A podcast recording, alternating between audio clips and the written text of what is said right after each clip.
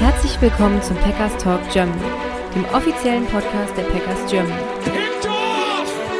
Intercepted by Rasul Douglas! Sean Nixon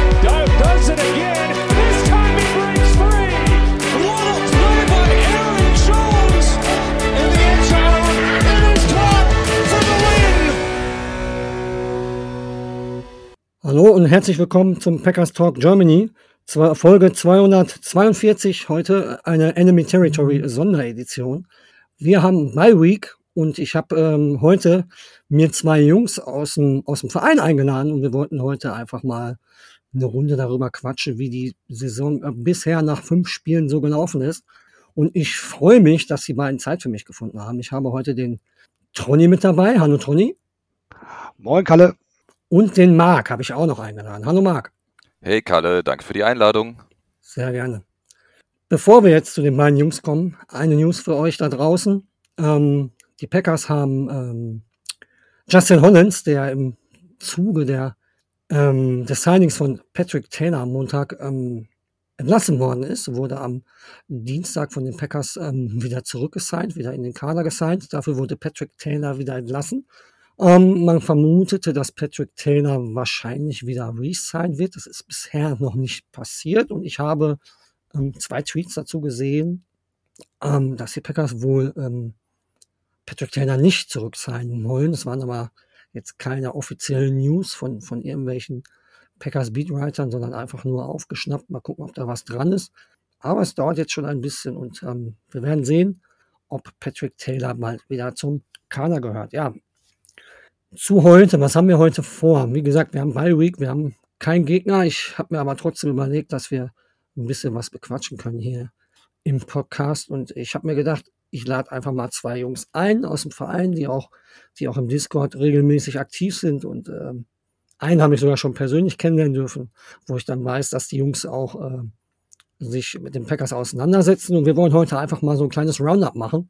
Wir wollen ähm, darüber sprechen, wie die Erwartungen vor der Saison bei den beiden Jungs waren und äh, wie, wie die fünf Spiele bisher gelaufen sind, sowohl auf offensiver und defensiver Seite. Wir gucken uns das Ganze mal an, wie das Coaching ist. Ich habe den Jungs äh, so ein bisschen was äh, schon mitgegeben, worauf sie sich vorbereiten können und äh, das wollen wir dann heute alles besprechen. Aber zuerst wollen wir natürlich genauer wissen, mit wem wir es hier so zu tun haben. Und deswegen würde ich sagen, Jungs, ihr stellt euch einfach mal kurz vor und ähm, der Tronny fängt an und äh, ja, erzähl mal, wer du bist, was du machst und was du noch auch immer sagen möchtest. Ja, schönen guten Abend. Ähm, ja, ich bin Tronny, bin jetzt 44 Jahre alt, komme aus Essen. Ich ähm, ja, interessiere mich für, für American Football grundsätzlich seit Mitte der 90er schon, also doch schon relativ früh. Äh, Ich glaube, ich war 13, als ich damals bei den, äh, bei den äh, India Cardinals bei uns in Essen mein erstes Spiel mal live gesehen habe. Habe dann natürlich auch versucht, möglichst viel irgendwie mal mitzunehmen, obwohl das natürlich gerade zur damaligen Zeit ohne Internet noch relativ schwierig war. Ähm, ja, bei den Packers bin ich äh, relativ zügig hängen geblieben. Ähm, klar, die Tradition, die Geschichte, die Tatsache, dass es halt nicht nur einen Milliardär dahinter gibt, sondern ähm, mittlerweile ja 350.000 Shareholders, das hat mir sehr gut gefallen. Und ich glaube, so der Super Bowl-Sieg äh, 97 gegen die Patriots hat es ja auch wahrscheinlich noch so einen gewissen Ausschlag gegeben. Und ähm, ja, ich selber habe dann ähm, bei einem Auslandsaufenthalt in Kanada 1997 auch selber angefangen, Football zu spielen, habe dann acht Jahre hier auch in Deutschland weitergespielt und ähm, habe auch 98 mein erstes Packers-Spiel in Detroit damals gegen, gegen die Lions noch mit Favre und Barry Sanders auf der Gegenseite halt live sehen dürfen. Cool, cool. Auf jeden Fall, du hast ein bisschen rumgekommen anscheinend und äh, bist dann auch über den, den Weg nach Amerika zum Football gekommen. Ganz coole Geschichte eigentlich. Ähm, was mich noch interessieren würde, Tronny, wie bist du denn ähm, auf den Verein aufmerksam geworden? Wie bist du zum Verein gekommen? Ja, zum Verein bin ich eigentlich tatsächlich gekommen über Social Media, glaube ich. Ich ähm, habe es irgendwann gesehen und ähm, ja, fand es einfach interessant, habe dann einfach einen Mitgliedsantrag gestellt und habe dann auch irgendwann den Weg in den Discord gefunden. Habe dann auch glücklicherweise letztes Jahr für das London Game über den äh, Fanclub, über den Verein auch ein Ticket bekommen können und ähm, hatte da natürlich einfach eine super Zeit mit den ganzen Jungs. Und ähm, ja, es war einfach ein tolles Erlebnis. Kann ich nur unterschreiben. Ich war ja selbst auch vor Ort. Ich glaube, wir beide haben uns da nicht getroffen. Ähm, Aber ich habe auch einige Leute kennengelernt. Das ist natürlich, natürlich eine schöne Sache gewesen. Wir beide wollen ja ähm, auch noch den Marc ein wenig zu Wort kommen lassen. Marc, vielleicht stellst du dich auch einmal kurz vor. Wo kommst du her? Was machst du? Wie bist du zu den Packers gekommen? Wie bist du zum Verein gekommen? So, ja, gerne. Ähm, ich bin der Marc, äh, bin 38 Jahre alt und komme aus äh, Düsseldorf. Ähm, bin seit ja, diesem Jahr erst äh, bei den Packers Germany, war aber schon eigentlich oder habe euch quasi schon verfolgt, so seit rund zwei Jahren. Also habe auch den Podcast regelmäßig gehört, habe die Artikel gelesen auf der Webseite. Und ähm, ja, zum American Football und den Packers äh, bin ich gekommen, auch ähnlich wie Tronny in den 90ern. Und zwar war ich regelmäßig bei Düsseldorf Rheinfire im alt äh, ehrwürdigen Rheinstadion damals noch. Ja, mich hat die Sportart sofort gepackt. Es hat mega Bock gemacht, da hinzugehen, ähm, das Spiel besser kennenzulernen. Äh, 97 gab es dann damals einen Wide Receiver namens Bill Schröder, oder Schröder, wie die Amerikaner sagen würden, der tatsächlich ein ehemaliges Draft-Pick halt auch äh, von den Packers war. Und nach der Saison, nach der, wie wir eben schon gehört haben, Super Bowl-Saison der Packers, auch äh, einige Bälle danach noch äh, von Brad Favre gefangen hat. Das war damals so wie mein Lieblingsspieler dieser eine Saison und das war dann auch natürlich, klar, Super Bowl-Sieg Brad Favre damals war natürlich in aller Munde auch in Europa. So bin, war so die erste Verbindung eigentlich ähm, zu den Packers zustande gekommen.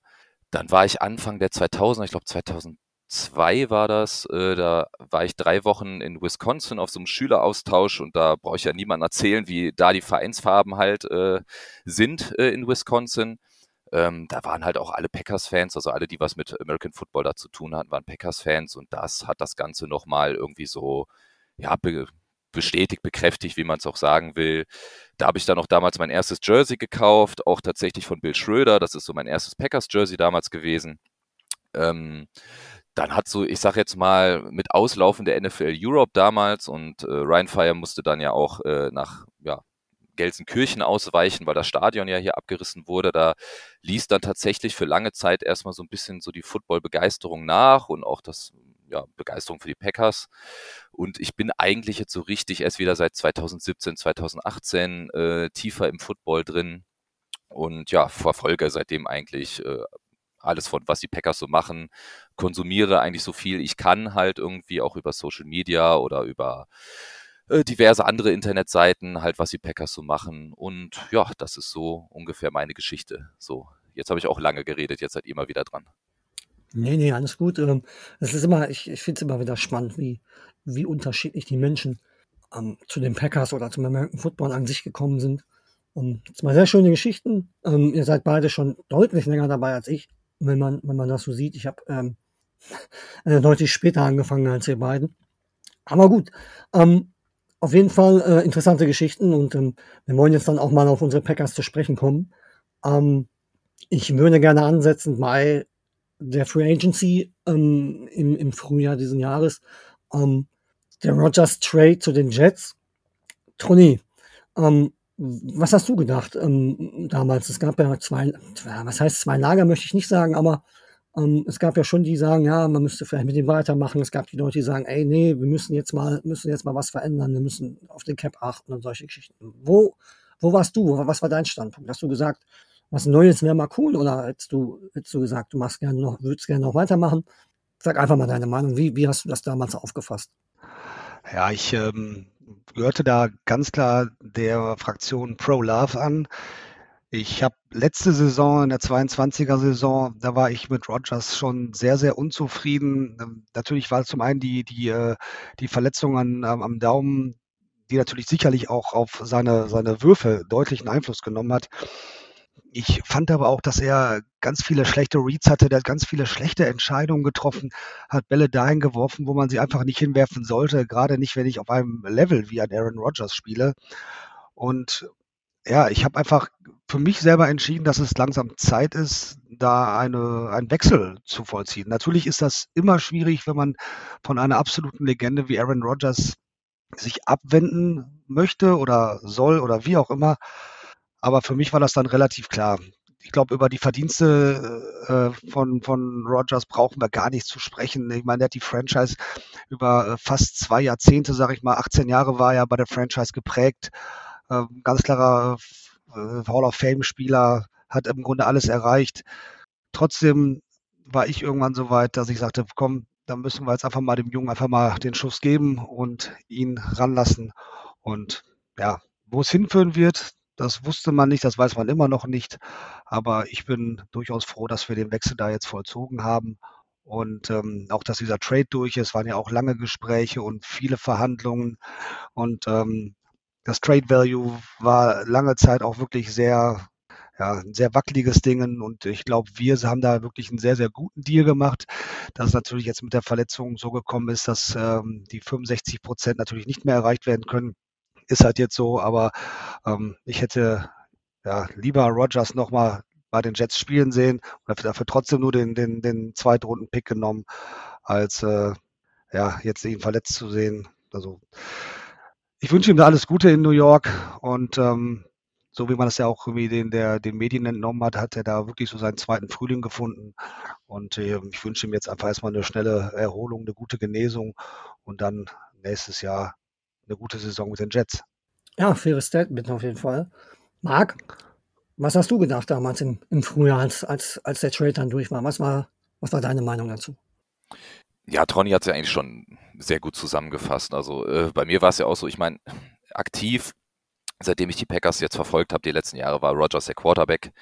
Ähm, klar ist es halt eine, so ein bisschen weinendes Auge auch dabei, aber für mich war es halt natürlich auch irgendwie an der Zeit. Also allein schon wegen dem Pick damals mit Love, der Cap-Hit. Ähm, ich wollte Love jetzt auch endlich mal spielen sehen. Ich wollte ihn auf dem Feld sehen. Ähm, ja, dann diese ganzen, ich sag jetzt mal, Off-the-Field-Sachen, auch mit Rogers, die haben mich dann so ein bisschen genervt. Dann auch, ich sag mal, dieses Überwürfnis fast schon ein bisschen mit dem Front Office, also diese bisschen Diva-Allüren, die man natürlich auch irgendwie von Rogers auf dem Platz gesehen hat und kannte. Ähm, dann, Tony hat auch schon die Entscheidungen äh, angesprochen, die er auf dem Feld getroffen hat.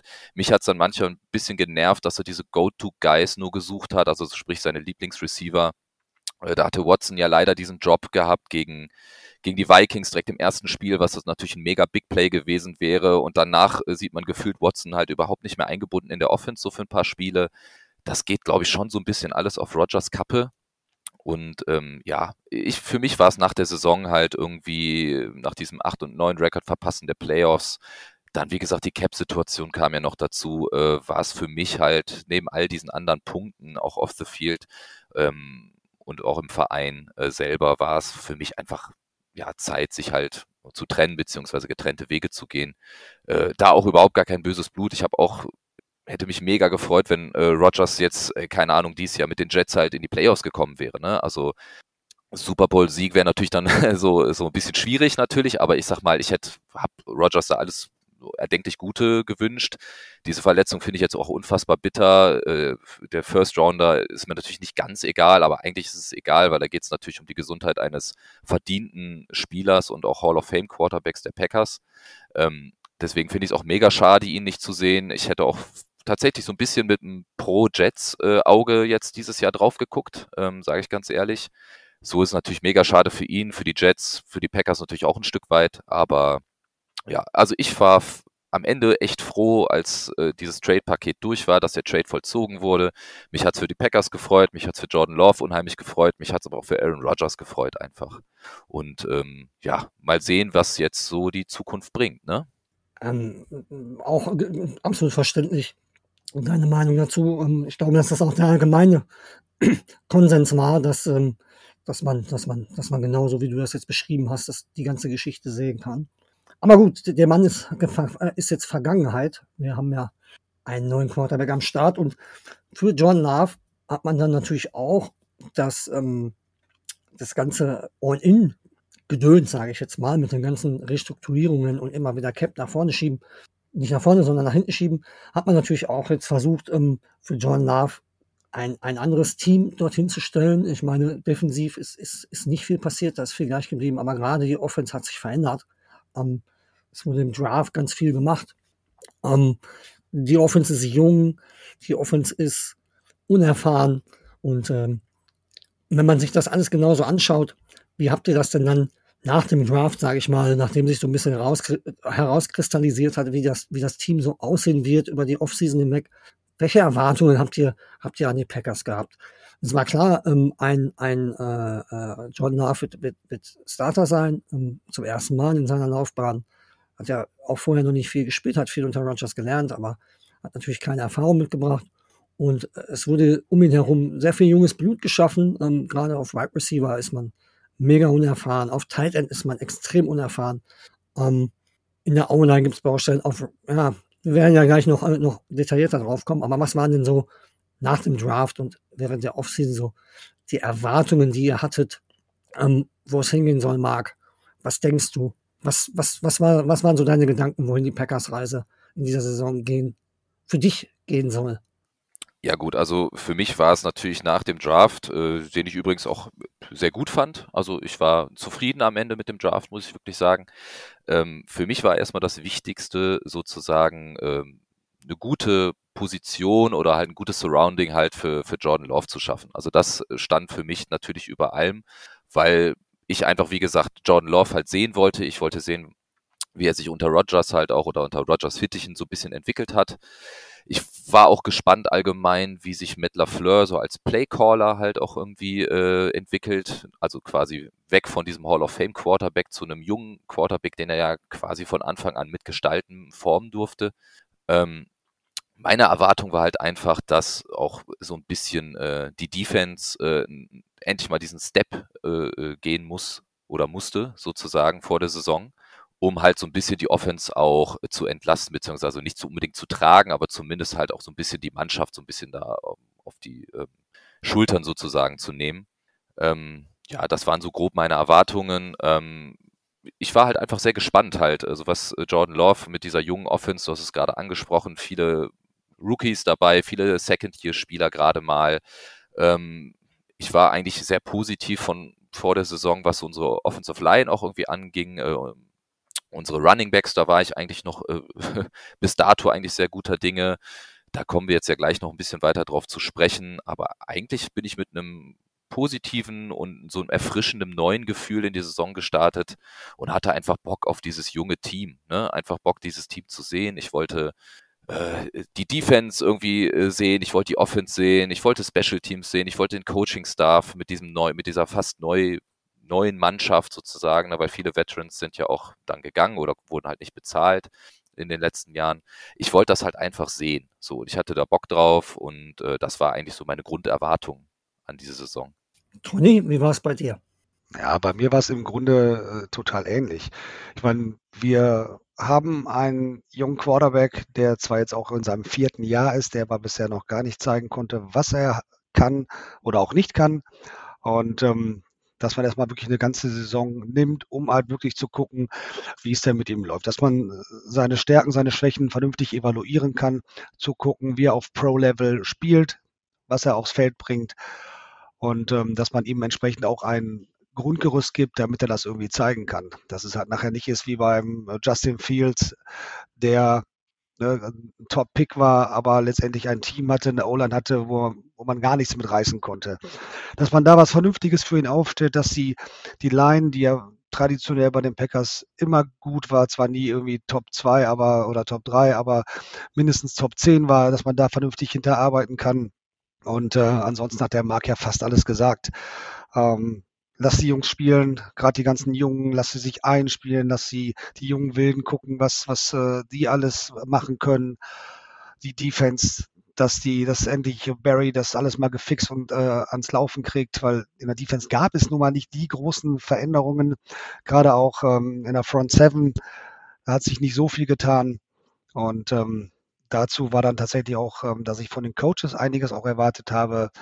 Ähm, aber auch zu sehen, ist jetzt ähm, ist das ähm, das Play Calling der letzten Jahre, war das eher auf Rogers, äh, sag mal, ähm, auf Rogers äh, Mist gewachsen, sage ich mal, dass da viele Calls auch im Huddle geändert wurden, oder ist es doch ähm, der Lafleur, den wir gesehen haben, dass man so das mal ein bisschen rauskristallisieren kann. Und ähm, ich muss halt zugeben, ich war nach der Preseason, wenn ich darauf auch schon mal eingehen darf, da war ich richtig gehypt. Also ich hatte richtig Bock auf diese neue Saison, weil auch wenn es viele junge Spieler gibt. Es ist auch immer spannend, Teil von was ganz Neuem zu sein. Und das ist natürlich dieses Jahr so. Aber nach der Preseason war ich richtig gehypt. Das Team sah richtig gut aus. Ähm, die Offense, die äh, funktionierte gut, die Defense hat geklickt. Ähm, ich musste mich tatsächlich ein bisschen bremsen. Ich meine, Kalle, du bist ja selber den Hype-Train gefahren. So ein bisschen. Nein, nicht ähm, wirklich, äh, nicht wirklich. Nein, aber das ist, ähm, du weißt, was ich meine. Und äh, ja, letztendlich, äh, wir müssen jetzt 17 Spiele gucken. Mehr werden es wahrscheinlich nicht werden, wie es alles funktioniert. Und da muss man den, den Kader und auch Einzelspieler einfach evaluieren. Und ähm, ja, ich freue mich darauf, den, äh, unseren Quarterback noch die nächsten Spiele zu sehen und zu gucken, wie er sich entwickelt. Gut, dann, dann würde ich sagen, wir gehen mal direkt da rein, wo wir jetzt schon bei John Love und der Offense sind. Ähm, ich würde gerne mit dem Positiven anfangen. Ähm, Tronny, was sind denn die Dinge, die dir an Jordan Love bisher am besten gefallen haben? Bis hierhin jetzt, bis zu dem Spiel nach den Raiders, die ersten fünf Spiele. Ich meine, du hast die Preseason angesprochen. Ähm, Preseason wird halt nicht umsonst immer so ein bisschen die Hand vorgehalten, dass man da ein bisschen ähm, mit Vorsicht rangehen muss, weil halt auch oft nicht gegen, gegen Starter gespielt wird, sondern oft auch einfach gegen Third- und Fourth-String-Backups. Und äh, deswegen bin ich diesen Hype-Train, den du angesprochen hast, nicht so wirklich gefahren. Den wolltest du mir immer unterjubeln, aber es hat, hat nicht ganz funktioniert. Ähm, was, was ist denn jetzt so dein, es ist schwierig nach fünf Spielen Fazit zu finden, aber wie, was, was, was sagst du nach fünf Spielen? Wie, wie sieht John Love für dich bis zu diesem Zeitpunkt jetzt aus? Ja, mit dem Hype-Train, äh, ich weiß, dass man eine Preseason sehr, sehr mit Vorsicht zu genießen hat, aber letztendlich, ähm, es hat halt schon gefallen, was man gesehen hat. Äh, trotzdem hat es natürlich wenig Gewicht in der Gesamtbewertung. Bei Jordan Love ähm, muss man natürlich auch so ein bisschen die Entwicklung der letzten Jahre sehen. Wenn man an die, äh, da auch natürlich Preseason-Spiele ähm, zurücksenkt, hat man ja einfach einen super hektischen, unruhigen, äh, jungen Menschen gesehen, der ja, in seiner Situation so ein bisschen überfordert schien. Man sah aber auch im Laufe der, der drei Saisons, die er dann da zum Einsatz kam, dass er doch, doch wirklich äh, merklich ruhiger wurde und doch deutlich konstanter wirkte. Und ich finde, das sieht man jetzt auch. Ich, ähm, mir gefällt erstmal grundsätzlich, dass er ja jetzt mal abgesehen vom, vom Spiel gegen die äh, Raiders, doch relativ ruhig wirkte. Er hatte, finde ich, einen relativ souveränen Auftritt. Natürlich klar mit, ähm, mit Fehlern, die auch seiner Unerfahrenheit natürlich geschuldet sind. Aber ich fand, ähm, er hat das schon gut gemacht. Klar hat er noch äh, Probleme mit der Completion, Completion Rate. Da ist er ähm, ja, im Grunde auf Platz äh, 35 von 36 vor dem Raiders-Spiel gewesen. Äh, da kommt nur jeder zweite Ball fast an.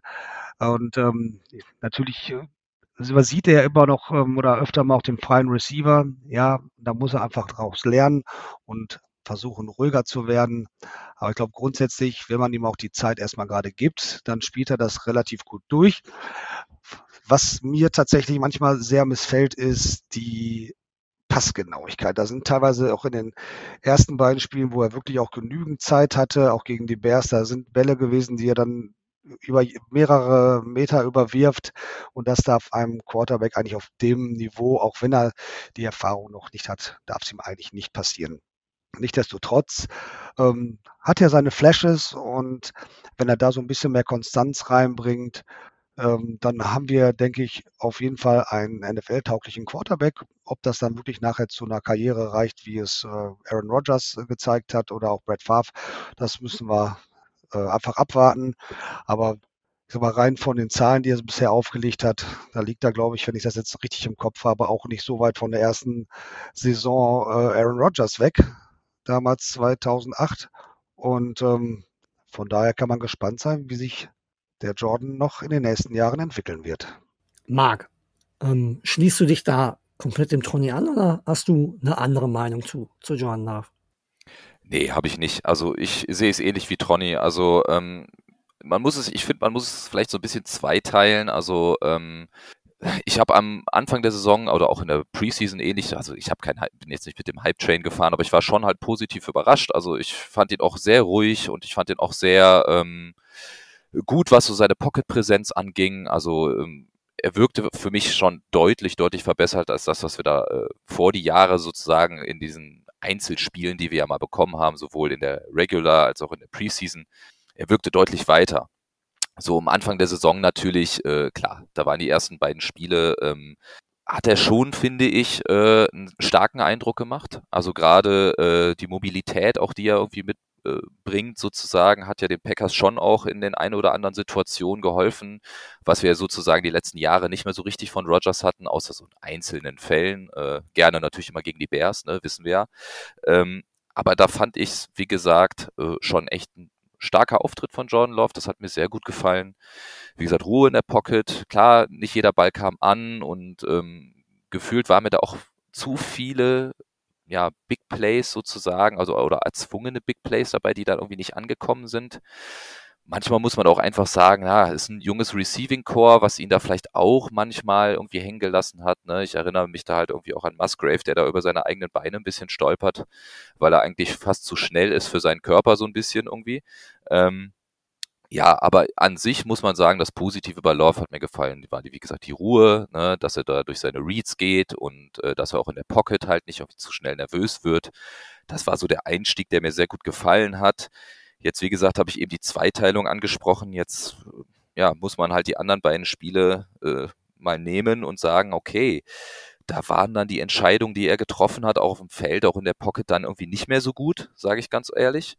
Ähm, es hat natürlich aber auch vielleicht vieles damit zu tun, ähm, ja, in, der, in, den ersten beiden Spielen äh, hatte, glaube ich, Love irgendwie zwölf Pressures, wenn ich das so irgendwie richtig in Erinnerung habe. Und jetzt in den letzten drei Spielen waren es ganze 42 Pressures. Ne? Also das hat natürlich auch mit der O-Line zu tun. Erstes Spiel wissen wir alle, war noch Bakhtiari mit am Start. Äh, war natürlich auch gegen eine schlechte Bears ähm, Defensive Front, muss man natürlich auch noch dazu nehmen. Aber man merkt halt einfach, sobald halt Pressure kommt jetzt, ne, also bei den gerade bei den letzten drei Spielen, wo es vielleicht ein bisschen mehr Pressure äh, äh da war als zuvor, dass er da schon auch schlechtere Entscheidungen trifft. So, und das sind halt, wie gesagt, diese beiden Gesichter, die ich bisher gesehen habe. Am Anfang der Saison hätte ich gesagt, boah, puh, da, Jordan ist auf einem guten Weg, vielleicht so ja, Top 15, Top 20 Quarterback, vielleicht so, ja, in der Range kann man den ungefähr sehen, vielleicht sogar ein bisschen besser, je nachdem, wenn er ne, im Laufe der Saison sich noch verbessert. Boah, jetzt gerade sehe ich ihn ehrlicherweise eher so Richtung 25, 28 und so ehrlich muss man halt sein. Das hat natürlich mit der Offensive Line auch zu tun. Das hat damit zu tun, dass uns, ja, eigentlich unsere fast beiden besten Playmaker mit Watson und Aaron Jones lange ausgefallen sind. Ähm, ja, aber das ist so wirklich so das, was ich nehmen kann. Aber ich will dem Jungen halt auch Zeit geben. Ich will auch gar nicht drauf rumhacken oder so. Der hat das verdient, halt in Ruhe äh, evaluiert zu werden, auch von uns, den Fans. Und ähm, ich finde, insgesamt kann man schon zufrieden sein. So, ich hätte es mir, oder ich hätte vielleicht ein anderes Fazit, sagen wir mal, wenn das Spiel gegen die Raiders jetzt anders gelaufen wäre, weil das war einfach offensiv halt leider nichts, so, ähm, auch von Jordan Love nicht und äh, deswegen, ja, würde ich mir jetzt einen richtigen Schritt in, äh, oder einen besseren Schritt in eine richtige Richtung halt gegen Denver natürlich wünschen nach der Bye Week. Du hattest auch direkt jetzt die, die Offensive Line angesprochen. Ähm, ich lasse jetzt aber das Statement, eure Statements von, von John Love einfach mal so stehen ich habe da selber auch nichts hinzuzufügen. Ich habe meine Meinung, aber meine Meinung ist heute eher uninteressant. Heute geht es um euch beide. Ähm, du hast die Offensive Line angesprochen, Marc. Dann, dann setz doch einfach mal da an. Wie, wie, wie, wie siehst du denn die, die Offensive Line? Auch im, Bezug natürlich auf die Bakhtiari-Verletzung. Ähm, muss da auf Left Tackle was gemacht, äh, gemacht werden. Ähm, Verletzungen spielen eh eine Rolle.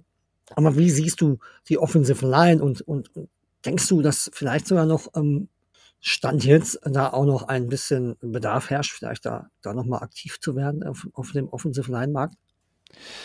Ja, es kommt halt irgendwie immer drauf an. Also ich, ich tue mich da halt irgendwie jetzt schwer in so einer Saison, wo man halt ehrlicherweise sagen muss, wo man halt kein äh, Contender ist. Ne? Also natürlich will man Jordan Love halt irgendwie ähm, evaluieren können und äh, man hat nichts davon, wenn jetzt da so eine wackelige Offensive Line halt dann nachher noch die Gesundheit des Quarterbacks irgendwie, ich sag mal, im schlimmsten Fall gefährdet. So, äh, ne, so hart muss es ja auch manchmal formuliert sein. Aber wir hatten jetzt halt auch einfach Pech, dass diese Bakhtiari-Situation, ich weiß, das nervt halt viele. Äh, mir tut's in allererster Linie für David Bakhtiari leid, weil er halt, glaube ich, ein hochkompetitiver Spieler ist und einer der besten Left Tackles der Liga ist und oder war, wie man es halt jetzt auch nehmen möchte wenn er fit ist, ist er ein Top 3 Left Tackle. Ich glaube, da gibt es halt keine Frage. Äh, ich würde es mir natürlich auch wünschen, wenn er zurückkommen würde, aber dann muss man natürlich halt gucken, was mit dem Vertrag ist und wie er überhaupt oder wie fit er überhaupt dann ist. Ne? Ähm, naja, und dann kam halt die Verletzung von Jenkins noch dazu. Das heißt, von der besten linken Seite der Liga oder potenziell der besten linken Seite der Liga sind wir auf einmal ja fast äh, zur schlechtesten geworden. Ähm, als dann Royce Newman und Rashid Walker da auf der linken Seite dann halt übernehmen mussten ich fand das, was, also Walker zumindest fand ich jetzt in der Preseason echt überraschend gut. Also jetzt in der laufenden Saison, ja, muss man schon sagen, da ist leider dann Bedarf, wenn auch Bakhtiari sehr wahrscheinlich nicht zurückkehren wird. Da muss, da müssen die Packers was machen. Ich will auch nicht Josh äh, Nischman da irgendwie rausnehmen. Ich war schon auch überrascht und auch enttäuscht, muss ich sagen, als ich dann gehört habe, äh, dass der so irgendwie anscheinend gar keinen Impact mehr hat, irgendwie auf das Team. Oder seine Leistung so schlecht ist, dass er da überhaupt nicht mehr helfen kann. Ich meine, wir haben dem immerhin 4,3 Millionen jetzt in der Offseason gezahlt. Ähm, es gab ja auch da immer wieder Trade-Gerüchte, ob man den nicht für einen äh, Second Tender irgendwie wegtraden kann. Jetzt im Nachhinein hätte man es besser genommen. ne? ähm, aber wer weiß, ob überhaupt irgendein Team das halt bezahlt hätten. Ähm, ja, irgendwie sind wir jetzt gerade so ein bisschen aufgeschmissen in der Situation. Ne? Josh Myers, also unser Center äh, in der Mitte, ja, ich finde, der macht das soweit ganz ordentlich dafür, dass er eigentlich auch immer relativ viel Schelte bekommen hat. Runyon ist, finde ich, eigentlich so an sich eine solide Bank, aber hat er auch mit einer Verletzung zu kämpfen jetzt. Ne? Kam ja auch, äh, ich weiß nicht, das war, glaube ich, die Verletzung, war das gegen die Lions? Ich bin mir, könnte mir ja gleich nochmal sagen, ich weiß es nicht mehr genau. Ja, er hatte sich im ersten Drive gegen die Lions genau, Knöchel, ne? zugezogen. Knöchel, genau, ja, genau. Konnte aber, konnte aber gegen die Raiders wieder spielen. Genau, und da muss man ja auch sagen, wie fit war er auch wieder gegen die Raiders. Ne? Das, also, wie gesagt, Myers und Runyon soweit so solide. Und eigentlich bin ich auch ein großer Zach Tom-Fan. Also ich finde, glaube ich, dass wir in Zukunft rechts da eigentlich gut aufgestellt sind. Äh, ich erwarte mir davon Tom auch einen Schritt. Und da dürfen wir auch nicht vergessen, dass er mit einer, äh, eigentlich jetzt zwei Spiele mit einer Knieverletzung gespielt hat. Ne? Wie schlimm diese Knieverletzung ist, weiß ich oder war, weiß ich nicht. Ich, oder wie äh, fit er gespritzt wurde sozusagen für die Spiele, weiß ich auch nicht. Man muss das aber trotzdem halt immer im Hinterkopf behalten. Und soweit ich das jetzt auch noch in Erinnerung habe, ist er zumindest auch NFL-weit laut PFF jetzt nicht in so einer schlechten Range. Ja, also wie man ihn vielleicht jetzt nach den letzten beiden Spielen gesehen hat, ist, finde ich schon Zach Tom. Aktuell muss man das dazu sagen, ne? mit Jenkins, wenn er fit ist, halt, sind das unsere beiden Säulen eigentlich deine Offensive Line. Ne? Ähm, aber für die Zukunft, ja, sehe ich Handlungsbedarf, definitiv, weil äh, Runyon ist dann halt nächstes Jahr äh, Free Agent. Myers muss man halt gucken, ob man noch weiter mit ihm macht oder äh, ob man nicht auch auf Center dann nächstes Jahr im Draft was machen muss. Äh, ja, Tackle muss, ist ein absolutes Muss, ja. Ähm, und ich finde, dann hat man eine Dry Tackle und Left Guard halt zumindest für nächstes Jahr nochmal eigentlich eine solide Bank. Dieses Jahr ähm, würde ich nur so weit gehen, wenn es wirklich so katastrophal weiterläuft und auch im Running Game halt überhaupt die Packers kein, kein kein Rezept halt finden, so eine gewisse Baseline oder eine Grundidentität in der Offense zu, äh, ja, zu finden, ja gut, dann muss man halt gucken, wer ist als Free Agent noch da und dann muss man dann vielleicht halt irgendwo mal auch reinschmeißen, ne? sei es auch auf Left Tackle. Ne? Also ich glaube, da führt dann kein Weg dran vorbei, leider. Obwohl ich es halt dieses Jahr eigentlich nicht so gerne gemacht hätte. Tony, ähm, was ist deine Meinung zur Offensive Line? Meinst du, das ist ausreichend? Ist es ungenügend? Oder Müssen wir was machen? Müssen wir nichts machen? Muss man einfach die Entwicklung abwarten? Also grundsätzlich ist das, glaube ich, so ein Mittelding. Wir haben natürlich auch jetzt eine Line, die jetzt nicht so super, super erfahren ist. Da gibt es natürlich andere Franchises, die deutlich, ähm, deutlich mehr Veterans und auch wirklich erfahrene Spieler auf dem Roster haben.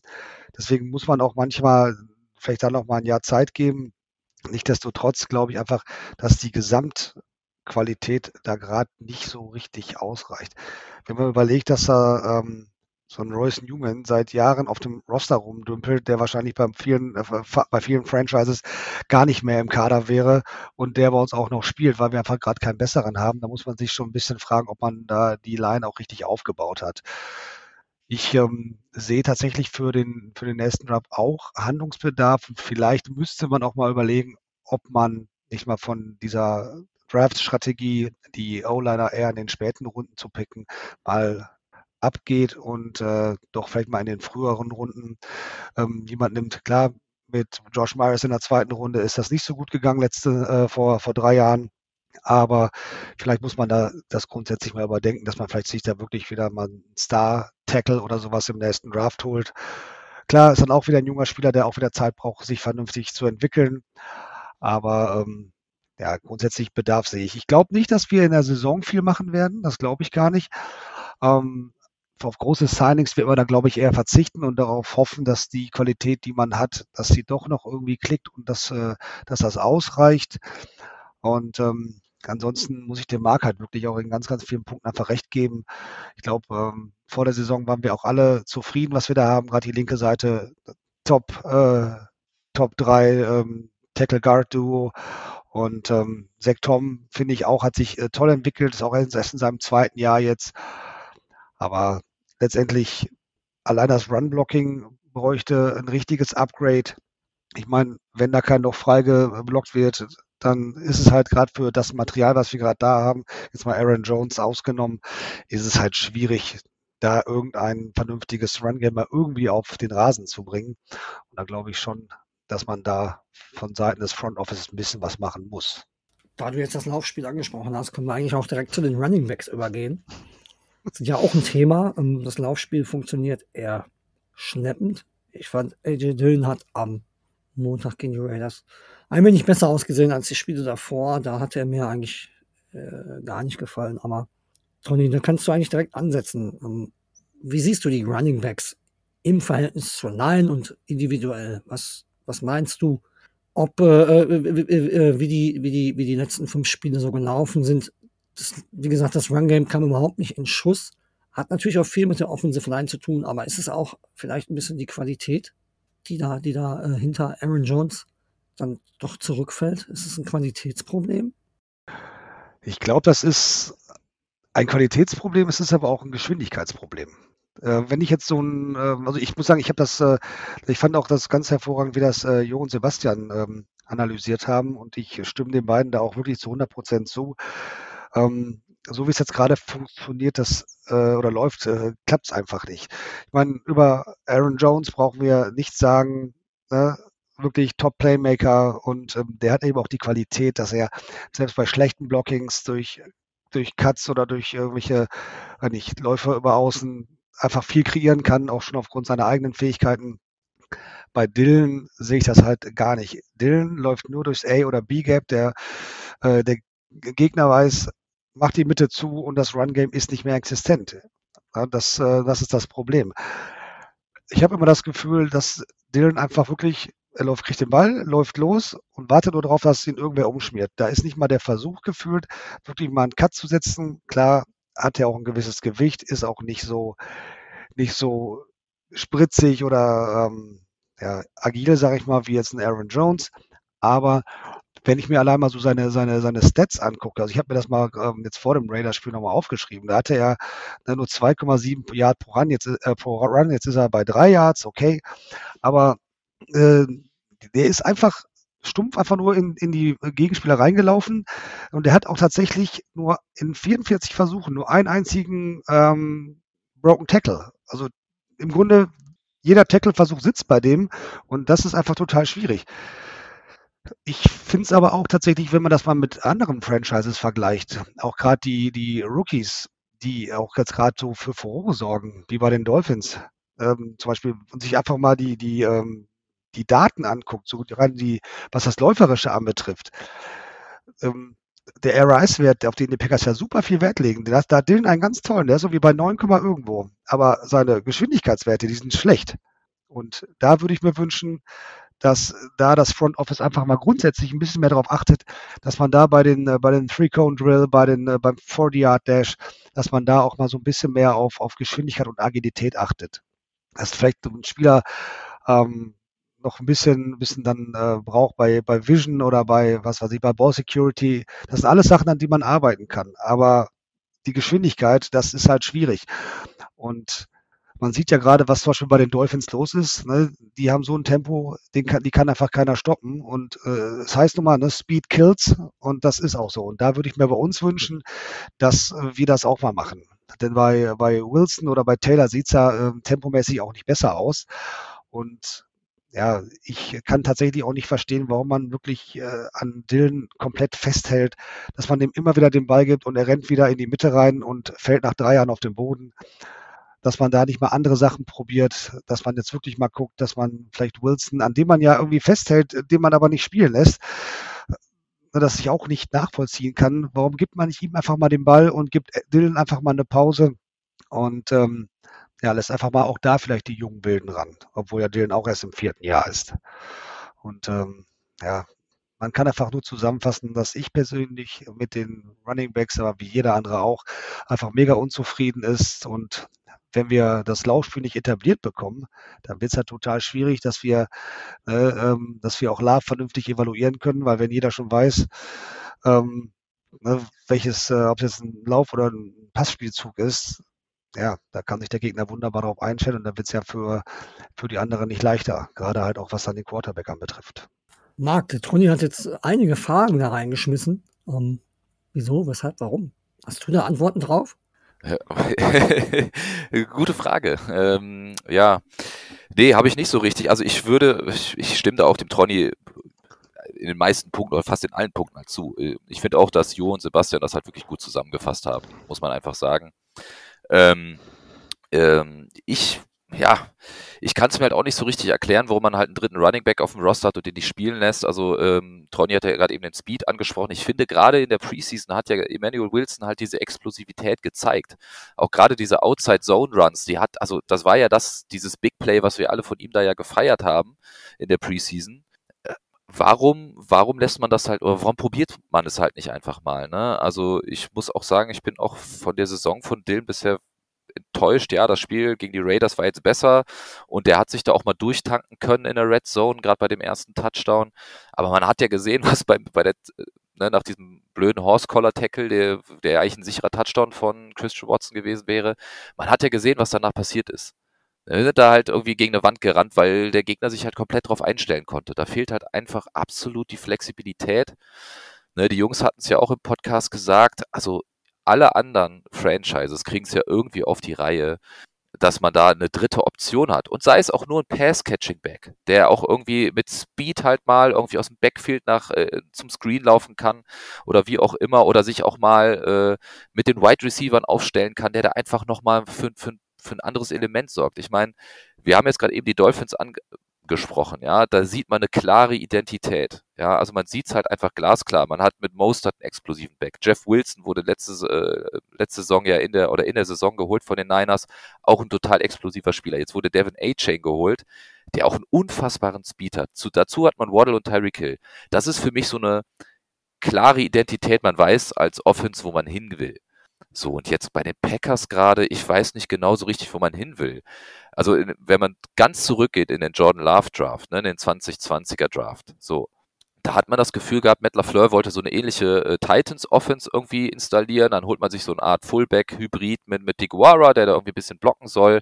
Dann so ein Powerback mit Dylan, der soll dann auch so seine, Runs machen oder sich so durchtanken, die kurzen Yards oder dann halt ähnlich wie Derrick Henry dann auf einmal mit dem Ball in der Hand völlig abgehen. Äh, da wurde doch eben der Air oder der Russ-Score halt irgendwie ähm, angesprochen. Ja, aber das ist, das, das ist Dylan nicht. Also Dylan ist kein Derrick Henry. Ne? Also das ist, äh, sehe ich halt nicht. Also und da, ähm, ja, bin ich halt auch komplett bei Tronny und bei den Jungs. Also ich wünsche mir einfach irgendwie eine klarere Identität, was für eine Offense wollen wir sein, wenn wir auf den Run zurückfallen, dass wir da einfach eine grundsolide Baseline haben. Dann hast du vor mir das Dylan, der dir mal die zwei, drei Yards holt, aber die muss er auch holen können, ohne dass er irgendwie über die Beine von einem O-Liner fällt oder über seine eigenen. Dann hast du mit äh, Aaron Jones so eine Allfle äh, Allzweckwaffe. Und ich hätte mir auch wirklich jemand mit Speed, auch wenn es nur so ein kleiner Speedster ist, den hätte ich mir auch irgendwie gewünscht, der dann irgendwie ja, wie gesagt, aus dem Backfield dann irgendwie äh, mal die Lücke äh, finden kann oder nach außen rennt und einfach mit Tempo, ne? Oder auch von dem Screen mal rüber rennt und dann so ein Handoff, ne, so ein Endaround laufen kann. Das wäre halt, glaube ich, so eine gewisse Idealvorstellung, die ich mir jetzt gewünscht hätte, ähm, was wir so aus, auf Running Back haben. Aktuell, ja, mit äh, 26. aktuell im Run Game und 3,5 Yards, ne, und irgendwie 94 Runs, die wir jetzt irgendwie hatten für 295 Yards. Das ist halt nicht gut genug, wenn das irgendwie die Baseline sein soll einer Offense. Das tut mir leid. Also das ist halt einfach nicht gut genug. Auch für ein Team, was im Umbruch ist.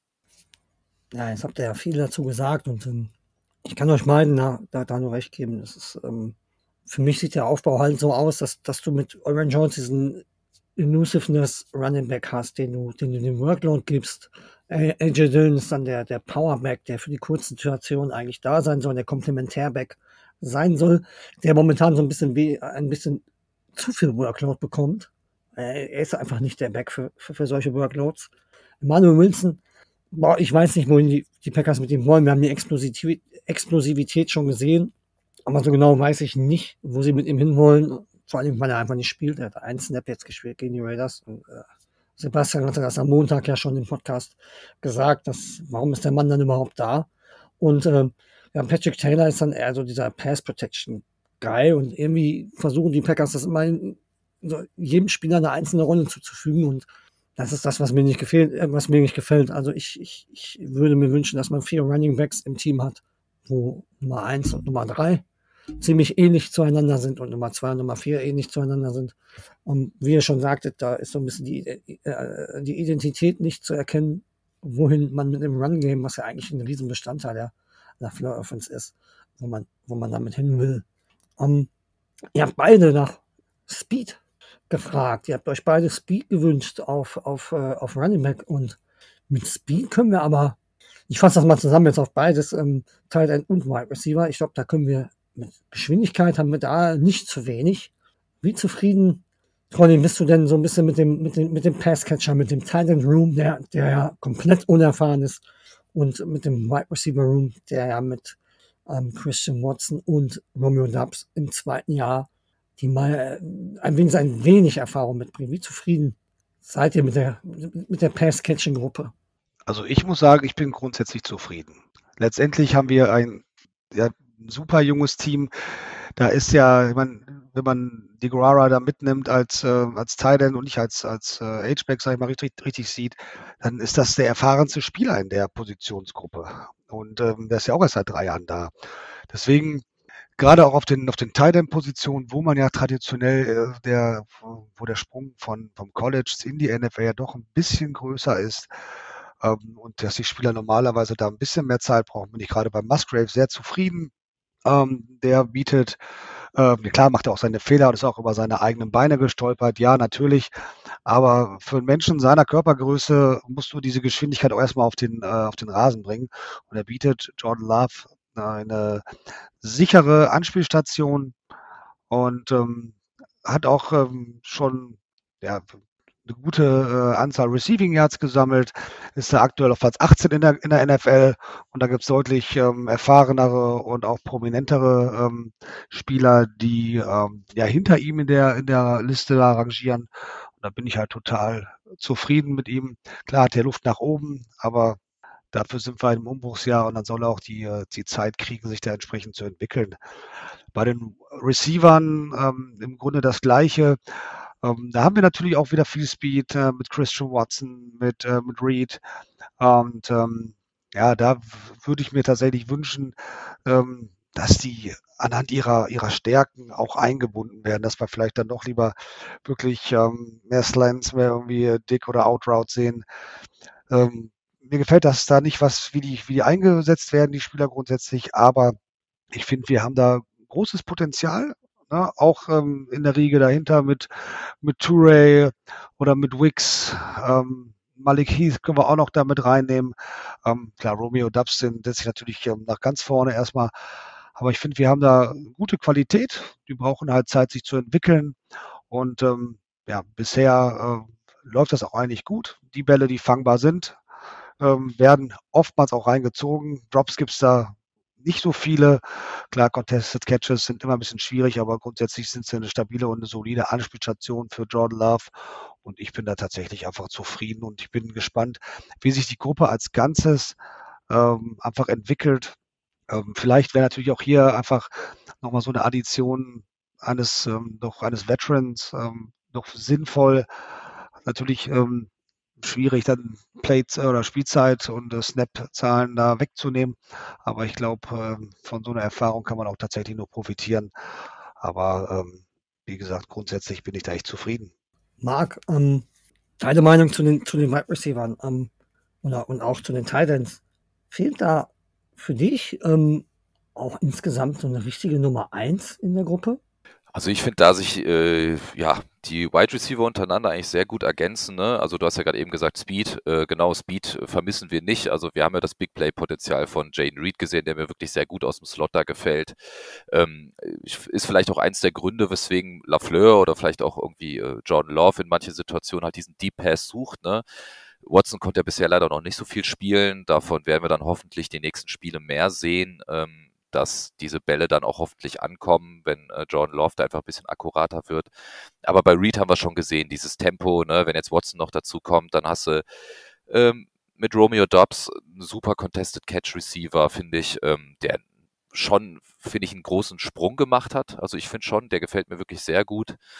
Ähm, dann noch dazu halt mit äh, Samori Toure, den ich auch gern öfters mal sehen würde, dass er halt auch irgendwie einfach das Field so ein bisschen stretcht. Ähm, der gefällt mir eigentlich auch ganz gut.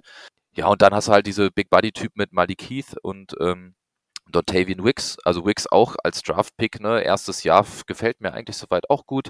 Bei Malik, Malik Heath hatten wir diesen Off-Season-Hype so ein bisschen, ne, äh, gefühlt war das irgendwie so äh, unser Juwan Winfrey, wo man schon irgendwie so Scherz gemacht hat, ja, äh, das ist der Juwan Winfrey, der Neue, so, aber eigentlich hat er danach zumindest in der Preseason auch abgeliefert und nicht nur im Camp. Jetzt ist er so ein bisschen in der Versenkung verschwunden, äh, nachdem er ja diesen einen, ich glaube, Dritter und Zehn oder so, den er da irgendwie komisch an der Seitenlinie bekommen hat gegen, ich glaube, gegen AJ Terrell war das. Ähm, da hat man das Play ja auch nicht so richtig verstanden, wo man dann, ja, ich sag mal, einen undrafted Free Agent in dem Moment gegen einen äh, ja, All-Pro-Level Corner halt äh, so einen kurzen Ball zuwirft.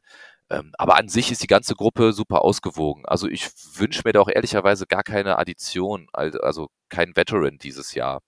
Also auch, ich glaube, nächstes Jahr dann erst recht nicht mehr. Also ich finde, die Gruppe ist gut ausgewogen. Ähm, an den Receivern, finde ich, liegt es auch nicht. Äh, wir haben gerade eben die Drop Rate angesprochen. So viele Jobs waren da nicht. Ich weiß, das war jetzt ein bisschen ärgerlich äh, äh gegen die Raiders auch. Da hatte der Romeo Dubs, glaube ich, seinen ersten Job und da hatte Musgrave auch einen Job. Und ähm, ja, das ist natürlich immer ein bisschen ärgerlich, aber an sich finde ich die Gruppe echt gut. Und Tight Ends, ja, ich hatte, hätte mir in der Offseason tatsächlich da einfach einen Blocking Tight End, einfach einen Veteran gewünscht, weil Deguara, ist für mich kein Blocking Tight End, das ist wie gesagt dieser Fullback Tight End Hybrid. Ähm, der war jetzt überraschenderweise in den letzten zwei Spielen, wo ja auch Musgrave mit der Concussion raus musste im äh, vorletzten Spiel, fand ich den ja, erstaunlich gut im Passing-Game. Also da war ich dann auch überrascht. Äh, dann hatte Ben Sims ja, glaube ich, jetzt auch mal so einen schönen Catch gehabt. Tucker Craft war jetzt auch irgendwie mal die letzten zwei Spiele eingebunden. Von dem hatte ich mir tatsächlich ein bisschen mehr erhofft. Also weil ich war ein großer Fan eigentlich von ihm, äh, als wir den gedraftet haben. War ich mega happy, weil ich glaube irgendwie Schoonmaker und ich glaube Strange oder so sind sogar noch davor gegangen und ich habe das mega abgefeiert, dass er zu uns gefallen ist. Dafür ähm, war es mir dann bisher zu wenig, aber gut, man, wir wissen halt alle Tight End erstes Jahr. Ja, und Musgrave ist eine absolute Matchup-Waffe. Also den mag ich auch total gerne. Das ist auch einer der Spieler, wo ich sagen würde, da, der gefällt mir richtig gut. Ein paar Sachen, wie gesagt, hatte ich vorhin ja auch schon mal gesagt, da wo er fast über seinen eigenen Körper ja fast stolpert sozusagen, äh, weil er so viel Tempo hat. Also ein paar Sachen, ähm, vielleicht auch in den Routes und so, wo er ein bisschen akkurater selber werden kann. Aber an sich muss man wirklich sagen, gefällt er mir wirklich sehr, sehr gut, Musgrave. Und der ist halt gesund geblieben, bis auf diese Concussion-Geschichte. Ne? Ich meine, wir wissen alle, als er aus dem Draft kam, der hat im College kaum gespielt. Und dafür, dass er so wenig gespielt hat im College und immer wieder Probleme mit Verletzungen hatte, bin ich eigentlich sehr zufrieden mit ihm und seiner Leistung. Also beide Gruppen kann ich eigentlich nur sagen, äh, an denen würde ich sagen, liegt es nicht. Also, dass wir gerade nicht so richtig offensiv irgendwie zünden. Also da gefehlt mir die Balance äh, der beiden Gruppen schon eigentlich ganz gut. Okay. Dann runden wir die Offense mal ein wenig ab. Und zwar, es gehört ja auch immer ein bisschen der Head Coach dazu oder, oder beziehungsweise auch in manchen Teams der Offense Coordinator. Play Calling ist ähm, in den letzten Tagen ähm, Diskussionsthema gewesen. Ähm, gerade bei uns auf dem Discord wird ja einiges über, den, über das Play Calling gesprochen. Ähm, es hat sich die ganze Zeit die Frage gestellt, jetzt mit LaFleur, ihr habt das auch schon erwähnt, ähm, ist mit LaFleur dieser Playcaller, weil er ein guter Playcaller ist oder ist er ein guter Playcaller, weil er einen, einen guten Quarterback hatte? Ähm, wie seht ihr ähm, den Weg von Matt LaFleur bisher? Ähm, er kriegt Social Media mäßig auch von den Beatwritern so ein bisschen Gegenwind, ähm, was das angeht. Ähm, von manchen aber auch nicht. Das ist so, so eine 50-50-Geschichte. Ähm, ich stelle mir ziemlich schwierig vor, wenn du da äh, offensiv so eine junge Gruppe hast, die den Effort vielleicht noch nicht so bringen kann, wie er das will. Das ist so meine Meinung dazu. Aber ähm, was denkt ihr? Ist das Playcalling so in Ordnung oder wünscht ihr euch manchmal, ähm, dass er vielleicht doch einfachere Wege vielleicht geht, um, um, um Love das Leben ein bisschen einfacher zu machen oder der Offensive Line leichtere Blocks kann ich jetzt nicht sagen, aber vielleicht einfach andere äh, Möglichkeiten gibt, um, um die Running Lanes zu schaffen. Ähm, wünscht ihr euch manchmal ein bisschen was anderes oder geht ihr den Weg erstmal so mit, den, mit Lafleur so jetzt gerade anschlägt, Tony? Was, was denkst du? Ja, ich glaube, ähm, ja, die Diskussionen sind natürlich gerade riesengroß. Ähm, man kann natürlich ja wieder super auf die letzte Folge von Sebastian und Jo verweisen, die auch doch diesmal ein bisschen hitziger war als sonst. Mit dem Playcalling, finde ich, kann man nicht zufrieden sein. Und die Frage, ähm, woran lag oder woran liegt das, ähm, das gute, ähm, ja, die guten Ergebnisse der letzten Jahre? Ähm, die Frage muss man einfach auch einfach mal stellen. Letztendlich glaube ich, dass er ja, und da zitiere ich einfach wirklich Sebastian, weil das wirklich ähm, oftmals genauso aussieht, äh, wie er es sagt. Entweder ist er hyper vorsichtig und total konservativ oder er übertreibt halt völlig und ähm, ist, macht Sachen, die das Team auch vielleicht gar nicht umsetzen kann. Ob es da jetzt wirklich dann, ähm, ich weiß gar nicht, in welchem Spiel es war, irgendwie der, der, ähm, der Pitch zu, zu Wilson war und der wirft dann den Ball zurück zu Love, der Ball ist viel zu kurz und äh, Love macht beinahe einen Spagat beim Hinfallen und ähm, versucht dann noch irgendwie äh, Luke Musgrave zu treffen. Ähm, das sind halt Sachen, die halt schon sehr, sehr wild sind. Ich würde mir da von ihm eine viel, viel klarere und deutlichere Struktur einfach wünschen, dass er die, ähm, der versucht, die, die Spielzüge, die Plays einfach so zu designen, dass es für, für Love erstmal einfach ist, dass wir auch viel mehr ins Passing Game kommen, dass wir auch vielleicht ein bisschen mehr ins Quick Game Passing gehen. Also das war vielleicht doch wirklich mehr in die Slants gehen, auch viel aus, wenn wir ähm, wie an Read im Slot zum Beispiel gehen, ähm, dass man da kürzere Sachen macht, dass auch Love, sag ich mal, den Ball schneller wegkriegt. Und ähm, ja, weil man, er wächst ja einfach an seiner Completion Rate auch und an, seine, an sein Selbstbewusstsein wächst dadurch. Und da muss er einfach ihn deutlich mehr unterstützen. Was das Run Game anbetrifft, ja, irgendwie es ist immer das Gleiche. Aaron Jones läuft durch die Mitte. Das weiß jede Defense. Ähm, das kannst du auf jedem Film sehen.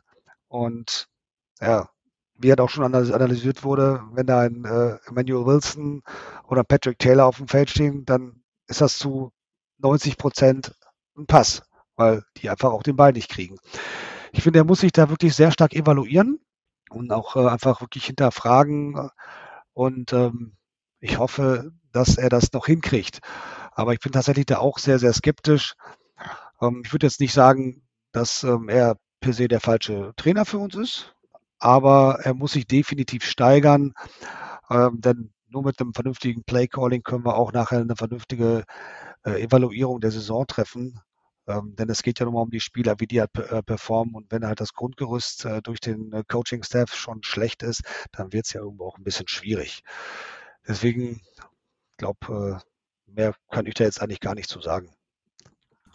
Marc, ähm, was ist denn deine Meinung dazu? Stimmst du Toni zu oder hast du da eine, eine, eine andere Meinung? Was, was, was denkst du darüber?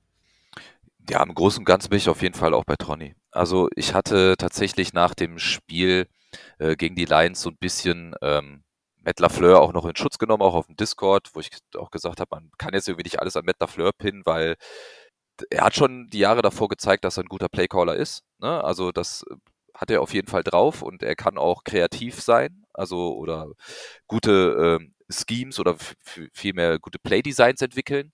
Aber jetzt nach dem Raiders-Spiel, wie gesagt, äh, hatte ich vorhin ja auch schon angemerkt, also war ich schon halt auch enttäuscht und auch frustriert. Also, wo ich dann auch sagen muss, wo sind denn so diese ganzen Jet-Motions, die wir halt auch mit dem Christian Watson machen können? Also mir fehlt halt irgendwie, oder jetzt auch die Play-Action oder sonst irgendwas, ja, so ein bisschen, ein bisschen kreativeres Design, dass man auch Defensive, äh, also Defensiven halt verwirrt, ja, also momentan, hat es ja gesagt, also wir laufen und die, äh, wenn, wenn Patrick Taylor auf dem Spielfeld äh, steht, dann ähm, ist das vielleicht ein Passblocker. Ne? Wenn AJ Dill drauf steht, dann laufen wir meistens durch die Mitte. Das heißt, wir brauchen außen äh, gar nichts irgendwie großartig aufstellen, sondern wir machen einfach die Box dicht und stürmen da direkt mit den Linebackern vorne in die Gaps halt mit rein. Dann ist das überhaupt kein Thema.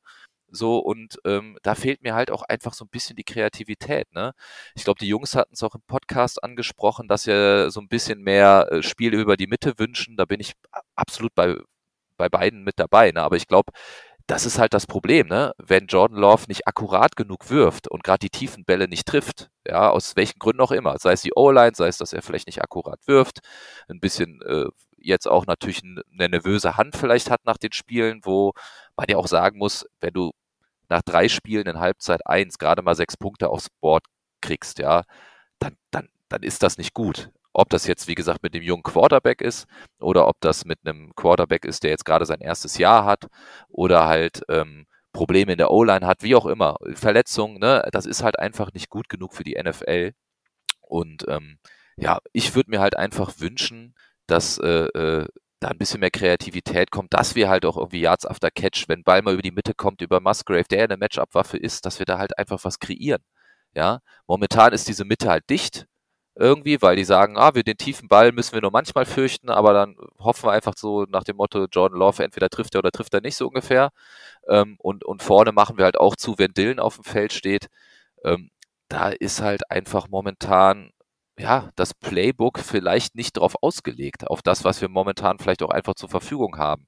Ich glaube auch, dass Lafleur, Lafleur ein kreativer Kopf ist und dass das Playbook voll mit tollen Spielzügen ist, auch für Watson und für Jones und ja, für wen auch immer.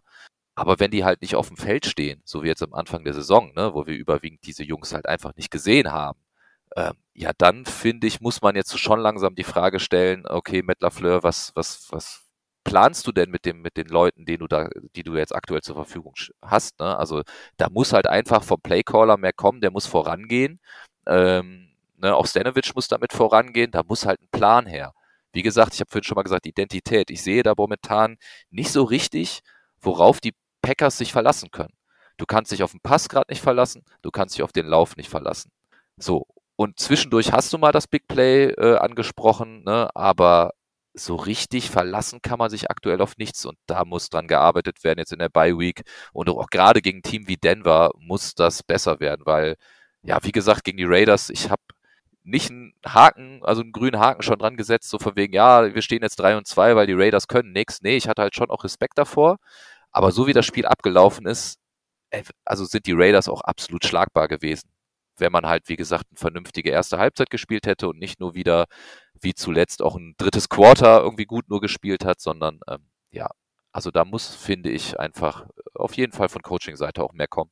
Gut, ähm, schließen wir die, die Offense jetzt ab und zwar ähm, dürft ihr mir beiden jetzt jeweils ähm, zwei Spieler nennen, wo ihr sagt, ähm, der gefällt mir besonders gut, der ist bis hierhin mein persönlicher MVP und äh, ein Spieler, der ein bisschen euch äh, mehr oder weniger komplett enttäuscht hat, mag. Welche Spieler wären denn für dich auf der Top- oder Flop-Liste?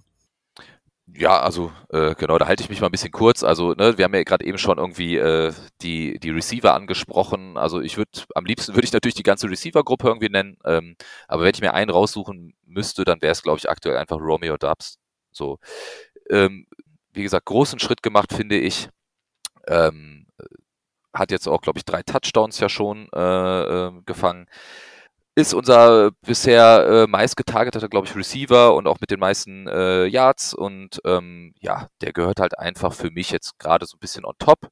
Äh, wer mir jetzt nicht so gefällt, ähm, ja, das ist äh, mein Mr. Obvious, wäre so ein bisschen AJ Dillon, ne? So, ähm, da können wir jetzt auch weiter uns drauf einschießen auf den Kollegen. Aber was ich wirklich sagen muss, wir waren vorhin bei O-Line, ich habe es äh, eben auch schon mal gesagt, ich bin enttäuscht tatsächlich von dieser Situation um äh, Josh Nischman. Ähm, ja, man hat ihn jetzt nicht auf dem Feld gesehen, man kann nicht sagen, der hat scheiße gespielt. Nee, der ist halt einfach gar nicht da. Also wir sind jetzt mit in der Situation, wo wir hätten, also wo ich noch letztes Jahr gesagt habe, ja, äh, unser Swing Tackle ist Josh Nischman, der, der ist solide, der ist ganz gut, der hat mal ganz gute Spieler, der hat auch mal Fehler, aber ist, auf den kann man sich halt einigermaßen verlassen. Der fehlt jetzt halt komplett der fehlt uns einfach komplett. Und gerade jetzt, äh, wo jetzt Rashid Walker äh, zwei nicht so gute Spiele gezeigt hat, zwar in der Preseason anscheinend den Schritt gemacht hat an, an Nischman vorbei, aber dass er so gar keine Option ist, das finde ich schon extrem enttäuschend. Ich meine, gleiches kann man natürlich auch von Sean Ryan sagen. Er war mal ein Drittrunden-Pick, aber ja, da ist halt auch äh, jetzt Thema Newman, der, äh, den, da kann man nicht enttäuscht von sein, aber auch Sean Ryan, so, da hätte ich auch gedacht, boah, wenn der jetzt vielleicht auch mal reinkommt, um uns so ein bisschen zu Hilfe oder Unterstützung zu leisten in dieser verletzten O-Line, ja, da muss ich dann sagen, Offensive, ähm, Nischman ist so ein bisschen so der Kandidat, wo ich sagen würde, bin ich enttäuscht von. Schade, dass es so jetzt gekommen ist. Und bei, den, bei der Offense ganz klar Romeo Dubs. Ähm, definitiv nachvollziehbar. Beide Namen finde ich, finde ich absolut nachvollziehbar, äh, nachvollziehbar. Hast du auch plausibel erklärt, warum. Und ähm, ich hätte da andere, aber, aber gehe ich mit. Toni, wer wären denn deine Kandidaten? Ja, da der Marc mir natürlich jetzt meine beiden Kandidaten schon weggenommen hat. Das Sorry. Ist, das, Ähm. ist, das ist immer so. Das ist Ja, immer. Ich war auch froh, dass ich Erster war. Ne? Also, ja. ich hatte auch darauf gehofft. Äh, dann muss ich halt einfach umswitchen. Ähm, wir sprachen ja gerade schon über die Tidance und ähm, wie, äh, wie hoch da einfach der Sprung vom College in die NFL ist. Und deswegen nehme ich einfach Luke Musgrave. Ich finde, der macht das gerade im Receiving äh, schon, äh, schon wirklich sehr, sehr gut. Äh, zeigt da, ähm, ne, wie Marc schon richtig sagte, ist halt eine absolute Matchup-Waffe mit seinem Speed, seiner Größe von knapp zwei Metern. Und ähm, ich freue mich auf den Jungen in den nächsten Jahren. Und ich glaube, wir haben da einen richtig geilen Pick gemacht. Und ähm, für die Kürze der Zeit gefällt er mir schon wirklich sehr, sehr gut. Was, ähm, ja, negative Spieler, klar, Dylan ist einfach so der, ne, der hat die rote Flagge in der Hand und wedelt fleißig damit. Den kann man nicht übersehen. Ich ähm, würde auch natürlich in die Offense-Line gehen. Ich würde einfach mal äh, Josh Myers als äh, so stellvertretend für die O-Line nehmen, weil bei ihm ist halt auch als Zweitrunden-Pick äh, gekommen. Und im Grunde hat er auch seitdem er ge gedraftet wurde, jetzt keine sonderliche Entwicklung durchlebt. Irgendwie stagniert der komplett. Der ist nicht gänzlich schlecht, aber man hat sich ja doch deutlich mehr von ihm äh, äh, erhofft. Und wenn ich sein Run-Blocking sehe, dann äh, wird mir teilweise auch so, so ein bisschen schwindelig. Wenn der irgendwo im, im, äh, auf dem Feld rumläuft und irgendwo auf der Suche nach irgendeinem Gegenspieler ist, äh, den er blocken kann und dann trotzdem daran vorbeifliegt. Ja, ich weiß es nicht. Äh, Nischman sicherlich auch ein super Point oder ein super Take. Ähm, was mit dem ist, weiß ich nicht.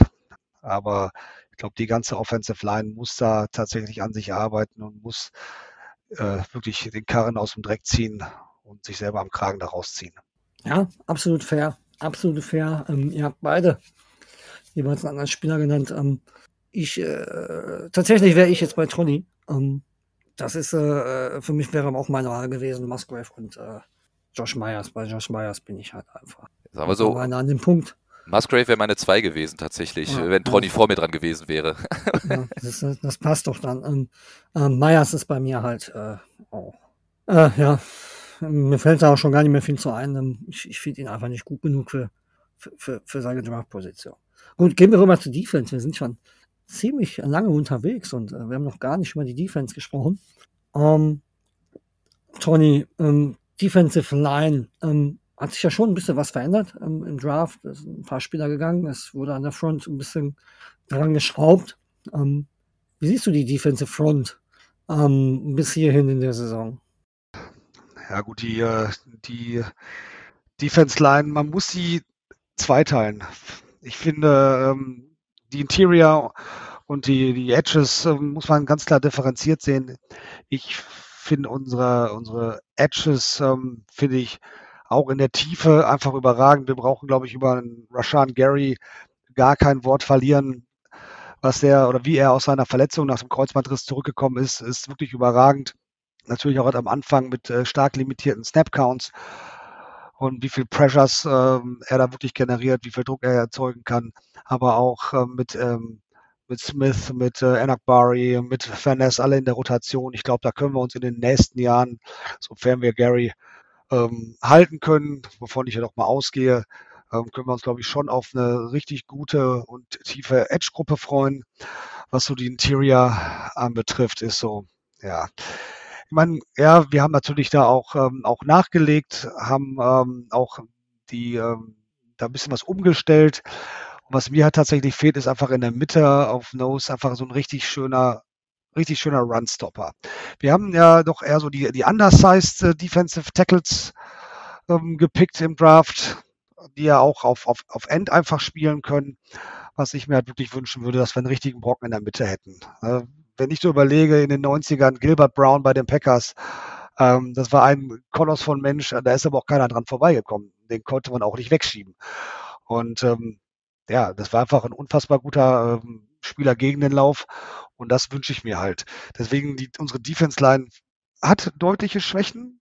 Und ähm, das weiß natürlich auch jeder Offensive Coordinator in der Liga.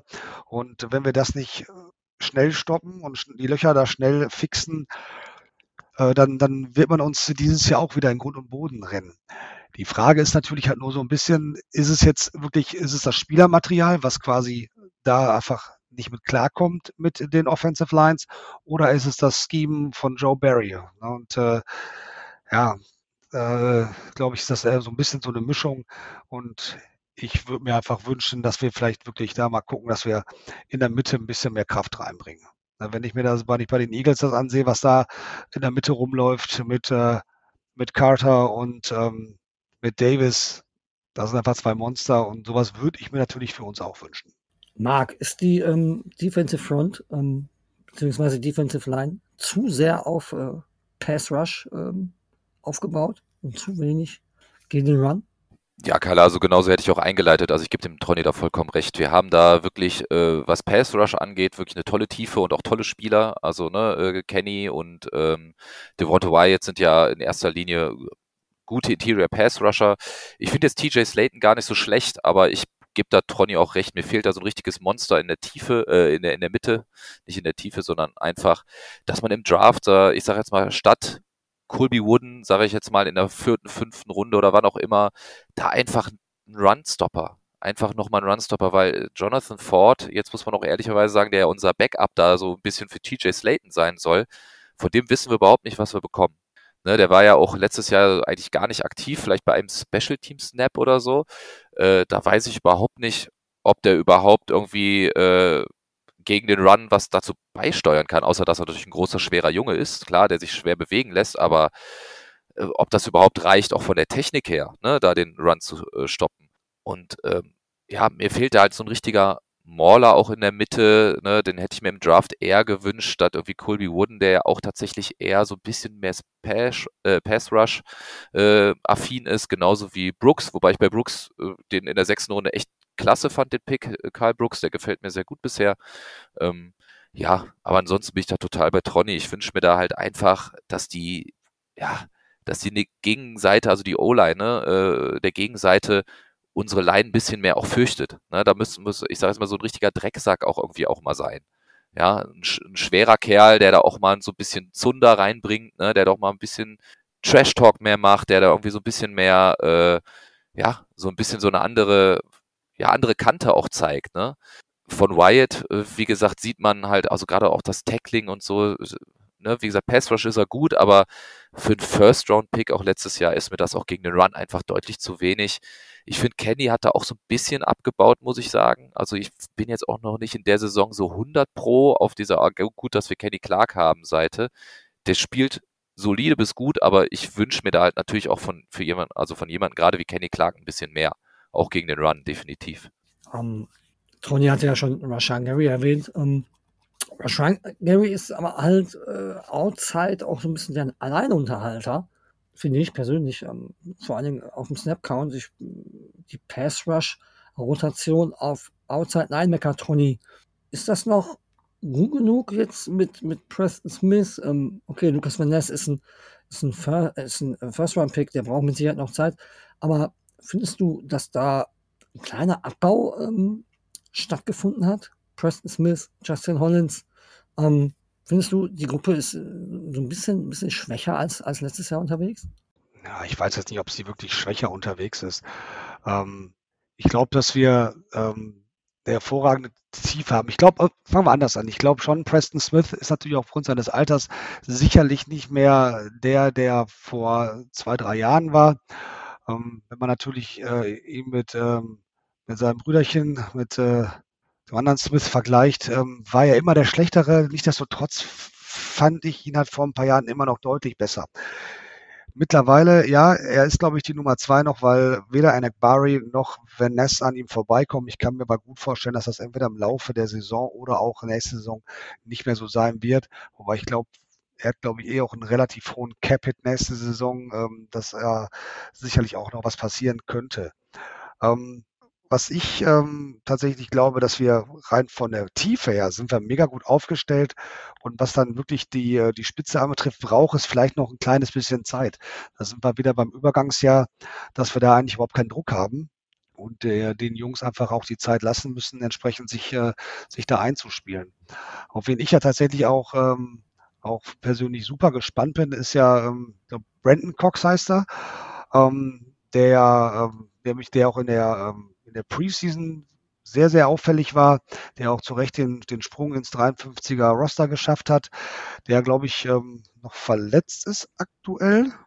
Korrigiere mich, wenn ich da falsch liege. Ähm, aber da bin ich auch mal gespannt, wie der sich noch entwickeln könnte. Das ist ja doch ähm, ein sehr talentierter Spieler mit leider ein bisschen Off-Field-Issues. Ist ja von zwei Unis geflogen. Da bin ich gespannt, wie der sich entwickelt. Aber ich glaube, wir müssen halt grundsätzlich der Gruppe ein bisschen Zeit geben, damit sie wirklich ihre Stärke auch entwickeln können. Vanessa ist ein absolutes Monster, allein was der für einen Speed hat, wenn der noch an seiner Technik arbeitet. Ich glaube, im College hat er immer nur den, den Bullrush rausgeholt, der wahrscheinlich auf College-Ebene auch noch äh, bei seiner Kraft und seiner Athletik auch gepasst hat. Aber wenn wir da noch ein bisschen die Technik äh, reinbringen können, dass er da äh, gut arbeiten kann, auch viele Kontertechniken drauf hat, dann werden wir an dem auch noch viel Spaß haben. Und wenn es halt diese Saison nichts mehr wird, dann ganz bestimmt in der nächsten Saison. Das denke ich auch. Eine Frage mal an euch beide, wo wir jetzt bei den Pass-Rushern sind. Rashan Gary, bezahlen, ja oder nein? Ja, absolut. Absolut. Ja. Also gut, dass du auch noch bei die Pass-Rusher angesprochen hast, eben. Die hatte ich jetzt gar nicht mehr reingenommen in meinen Take. Ich bin auch mit der Rotation total zufrieden. Äh, und Gary, klar, auf jeden Fall bezahlen. Und ähm, ja, ich finde tatsächlich, dass Enak Barre irgendwie in der Preseason, ja, ich weiß, wieder Preseason muss man wieder aufpassen, irgendwie ein, für, auf mich einen super Eindruck gemacht hat und irgendwie jetzt in der Saison das noch nicht so richtig Früchte getragen hat, dieser Eindruck irgendwie. Aber ähm, ja, ich sag mal, mit Preston kann man momentan noch als zwei ganz gut leben und wenn dann Van Ness, äh, Van Ness dahinter kommt, äh, der hat auf jeden Fall mega Potenzial auch. Tron jetzt ja schon gesagt, äh, wenn er noch ein bisschen an seiner äh, ja, Diversität arbeitet sozusagen, dass er auch ein bisschen mehr nur kann, als die Gegner halt über den Haufen rennen, dann glaube ich, haben wir da in Zukunft ein absolutes äh, geiles Duo auf Edge und ja, bitte gute Kunst, bezahl Rushan Gary. Also mehr muss der Mann nicht zeigen, dass er irgendwie in 107 Snaps waren es jetzt, glaube ich, hatte ich irgendwie heute auch gelesen, dass er da 20 Pressures rausholt. Äh, ich glaube, bei wie viel Sex steht er? 5 Sex? Schon, ja, ne? Hm, ich glaube, ja. ja. Also das ist, also, sorry. Also ich meine, worauf wird gewartet? Dass der teurer wird? Oder also müssen wir, müssen wir über 30 Millionen für den bezahlen? Also am Anfang der Saison hätten wir da verlängert, äh, keine Ahnung, da hätten wir wahrscheinlich um die 28 bezahlt, 27 vielleicht, keine Ahnung. Also worauf warten wir? Also ich, ja. ich bin absolut pro Russian Gary. Ja. Geht bei mir genauso. Edge ist eine absolute Premium-Position und Rusher Gary ist nun mal ein Top 5 Edge Rusher für mich und den musst du entsprechend bezahlen. Und ich hoffe, dass wir ihn vielleicht unter 30 Millionen kriegen, aber wie dem auch sei, wenn es 30 werden, ich glaube, da wird kein Weg dran vorbeigehen. Ich glaube, dass sämtliche Fanbases auf der Welt ausrasten würden, wenn der gute Kunst nicht äh, das nicht, äh, nicht dingfest macht. Und ich freue mich auf das Duo für die nächsten Jahre. Ja, ich bin da bei euch. Also ich, ich, ich fordere ja schon seit längerem dass man den Mann bezahlen muss. Ähm, ob es jetzt 30 Millionen sein müssen, sei mal dahingestellt, aber ähm, bezahlen musst du ihn. Und äh, ich hoffe, dass das relativ schnell noch passiert. Ich meine, Gary hat, glaube ich, selber gesagt, entweder jetzt oder halt nach der Saison. In, in der Saison will er eigentlich gar nicht so wirklich darüber sprechen, er will sich aufs Sport, Sportliche konzentrieren. Finde ich sogar eigentlich auch ganz cool, dass er das so denkt. Und äh, aber ich gehe damit. Ähm, der Mann sollte bezahlt werden. Gut, rutschen wir ein tiefer, wir rutschen mal auf die Linebacker. Ähm, da hat sich ja eigentlich überhaupt nichts verändert. Im, Gegensatz zur letzten Saison ist wirklich äh, das gleiche Linebacker-Duo mit Devon Campbell und Quay Walker geblieben. Isaiah McDuffie und Eric Wilson dahinter. Wie zufrieden seid ihr mit der Linebacker-Gruppe? Das, äh, das soll ich? Okay, dann ich fange mal an. Also eigentlich war ich ähm, vor der Saison sehr zufrieden. Also gerade von Quay habe ich mir einen Sprung nach vorne äh, erhofft. Ich finde, der hat das auch bisher ja mehr als ordentlich gemacht. Also, hm, dass er jetzt einen Megasprung äh, gezeigt hat oder bewiesen hat, hat er für mich jetzt noch nicht. Ähm, aber äh, das kann jetzt ja die Saison noch kommen. Also ähm, da bin ich eigentlich zufrieden. Bei Devondre habe ich mir schon gedacht, dass das jetzt eher so ein bisschen stagniert, die Leistung. Also ich habe nicht mehr daran geglaubt, dass er unbedingt äh, nochmal sein Pro Bowl-Level erreicht. Also jetzt durch natürlich diese Knöchelverletzung, die ja auch äh, ja, relativ hartnäckig sein kann, äh, kann man jetzt noch nicht so richtig viel äh, zu sagen. Ich kann mich erinnern, glaube ich, an das Atlanta-Spiel, dass er gerade auch so Off-Coverage-Sachen leider so aufgefallen ist, was mir nicht so gut gefallen hat. Das kann natürlich wieder Joe Barry und Scheme technisch bedingt sein. Aber ähm, an sich hatte er, glaube ich, bisher eine ganz auch solide und ordentliche Saison. Ja, die Tiefe dahinter, ja, ähm, eigentlich gefällt mir Eric Wilson und auch Isaiah McDuffie so. Als so Rotational Linebacker ist das vollkommen in Ordnung. Gerade Eric Wilson finde ich eigentlich im Tackling auch ganz gut. Das zeigt er ja auch immer in den Special Teams. Ja, es ist halt das Problem, ne? Wir haben halt äh, vorhin jetzt häufig genug drüber gesprochen und wo es bei Green Bay hakt, ist halt diese Run-Defense und wenn du so undersized speedy Linebacker nur hast, dann kannst du da auch nicht viel gegen den Run machen. Also da auf Linebacker auch nochmal jemanden, der da so ein bisschen kräftiger, größer daherkommt, ne? Ähm, ja, dafür ist halt eigentlich, also Quay ist ja eigentlich zu shifty dafür. Campbell wäre jetzt so derjenige, ja, wo man sagen könnte, das würde noch gehen. Aber McDuffie, so ist ja eigentlich ganz klar äh, kein, kein Run-Stopper, so, ne, in dem Sinne. Also da sollte man, finde ich, schon in dem nächsten Draft mal gucken, ob man nicht mal so einen kräftigeren Linebacker halt auch bekommt, der da auch mal so, auch so ein bisschen nasty, so, so ein bisschen, so, ja, so, so, auch so, so ein Run-Stopper halt sein kann. Ne? Der muss ja gar nicht dieser Side-to-Side-Linebacker sein, sondern einfach so ein bisschen, ja, so ein bisschen mehr gegen den Run halt, ne, irgendwie aktiv sein kann. Tony, ähm, hast, du, hast du einen großen Schritt gesehen bei, bei Quay Walker oder ähm, reicht dir das auch noch nicht? Ähm, und äh, ja, Devondre Campbell finde ich schwer zu bewerten bisher, ähm, äh, weil, er, weil er halt relativ wenig gespielt hat. Aber Tony, wie siehst du die Entwicklung von, von Quay Walker, der ja auch mittlerweile den Communication Helm von Devondre Campbell übernommen hat? Also grundsätzlich sehe ich da schon eine Entwicklung bei ihm. Ähm, man sieht halt schon, dass er auch ähm, diese Rolle auch annimmt für sich. Äh, Im Grunde halt äh, der, der Chef der Defense zu sein, der, Play, der Defensive Playcaller zu sein. Ähm, ich äh, finde, er hat auch gerade dahingehend einen Sprung gemacht, was so seine Reads angeht, dass er da doch reaktionsschneller geworden ist und doch das, das Play doch eher auch, äh, auch lesen kann. Ähm, auch gerade jetzt ähm, äh, bei zwei Spielen diese Saison war er auch schon eine absolute Tackle-Maschine. Ähm, das heißt auch schon, dass er auch schnell am, am, am Mann auf dran ist.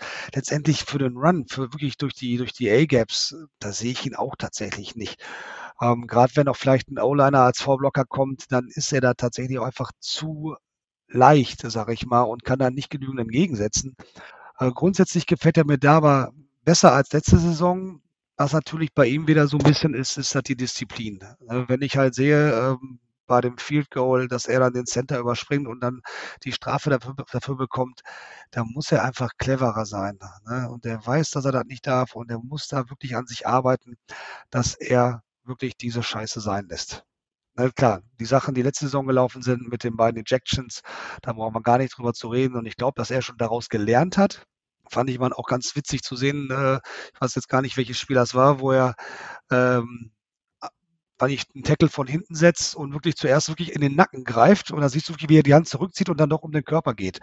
Ähm, ich glaube, dass da wirklich bei ihm was, was sich bewegt, aber er ist halt noch nicht da, wo wir ihn auch gerade als First-Round-Pick gerne äh, sehen wollen würden.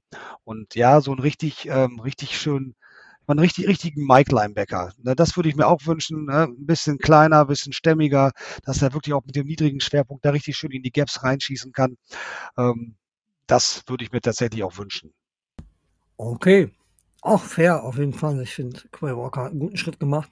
Da geht natürlich immer mehr, aber ich, ich glaube auch, dass er in die richtige Richtung geht und ähm, Mark hatte die Rotation angesprochen noch auf Linebacker. Ich fand, dass Wilson und McDuffie nach dem Ausfall am, am Montag ähm, eigentlich einen guten Job gemacht haben auf Linebacker und, und äh, da eigentlich sich nicht haben zu Schulden kommen lassen. Von daher gehe ich bei euch beiden mit. Gehen wir ins Defensive Backfield. Reden wir über Cornerbacks und Safeties.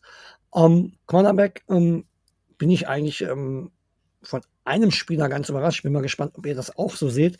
Ähm, Marc, wie sind die Cornerbacks drauf für dich? Wie, wie, was denkst du über, über Keyshawn Nixon, Jair Alexander, äh, Rasul Douglas und Valentine und Co. und wer da noch alles rumläuft? Was denkst du über die Gruppe der, der Cornerbacks? Boah, da kann ich eigentlich, ja, sollen wir direkt starten eigentlich so. Ich hatte mir nämlich aufgeschrieben halt, äh, äh, will ich jetzt nicht vorweggreifen, aber bei den Defensive-Spielern, wer mir irgendwie nicht so gefällt, ist tatsächlich äh, Keyshawn Nixon.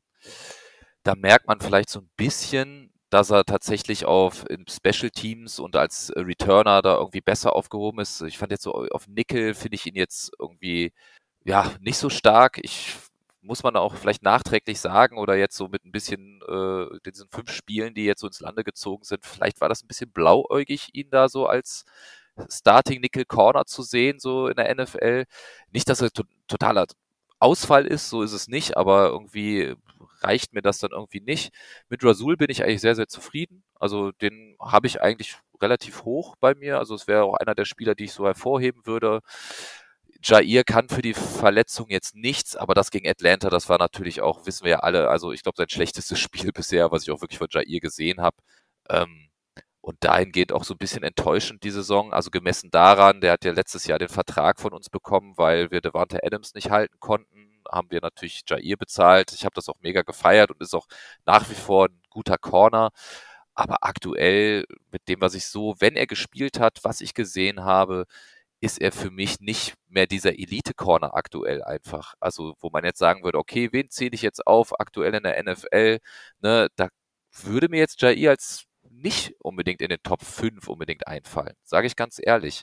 Ähm, ansonsten äh, die Tiefe, ja, ähm, Valentine fand ich irgendwie, als wir den in der Preseason und so gesehen haben. Jetzt kommt wieder diese böse Preseason, ich weiß, aber ne, also da hat er wirklich einen guten Eindruck gemacht. Ähm, sonst, wenn er jetzt gespielt hat, klar wurde er auch mal halt ein bisschen geburnt, sage ich jetzt mal. Ne? Also klar, das kann halt passieren. Ne? Ähm, aber an sich finde ich ihn schon echt für einen Siebtrunden-Pick echt sehr, sehr ordentlich.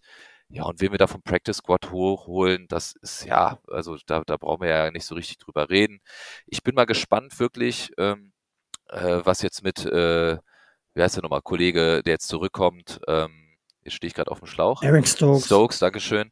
Ähm, mit Kollege Stokes ist, wenn er jetzt zurückkommt.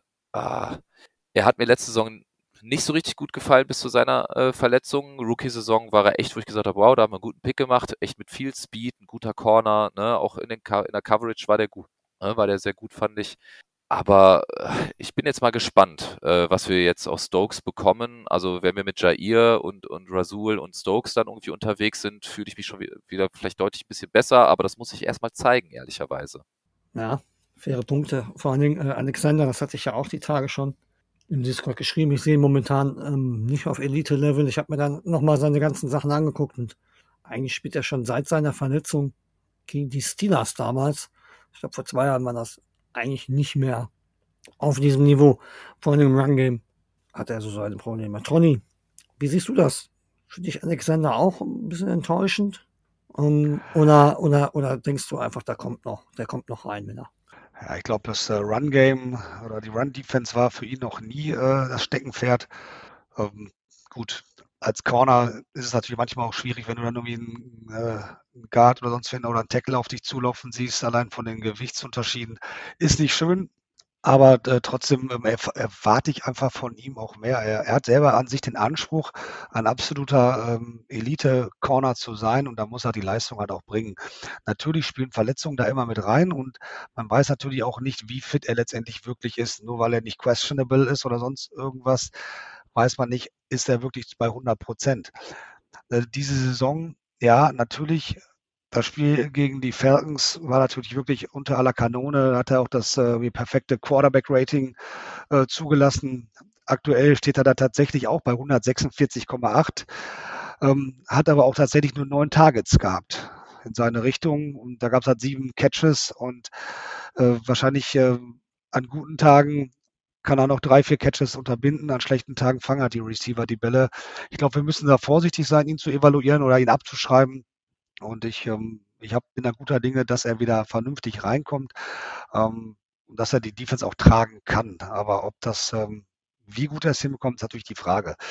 Was ansonsten die, die Corners anbetrifft, ähm, bin ich bei Keyshawn Nixon zu 100 Prozent bei, bei euch. Ähm, Wäre auch einer von denen, die, mir, die mich hier wirklich am meisten enttäuschen. Äh, wen ich halt wirklich ähm, tatsächlich auch für, für seinen Draft-Spot äh, gut finde, ist mit, dem, ist mit Carrington Valentine. Der hat ähm, QB-Rating von 66 erlaubt, Top-Wert. Und ähm, Nick Douglas gefällt mir auch sehr, sehr gut. Ich glaube, ähm, wir haben jetzt nicht, ähm, nicht ohne Grund, sage ich mal, eine, ähm, keine 200 Yard Passing erlaubt im Schnitt pro Spiel. Ich glaube, da liegt nicht das große Problem unserer Defense.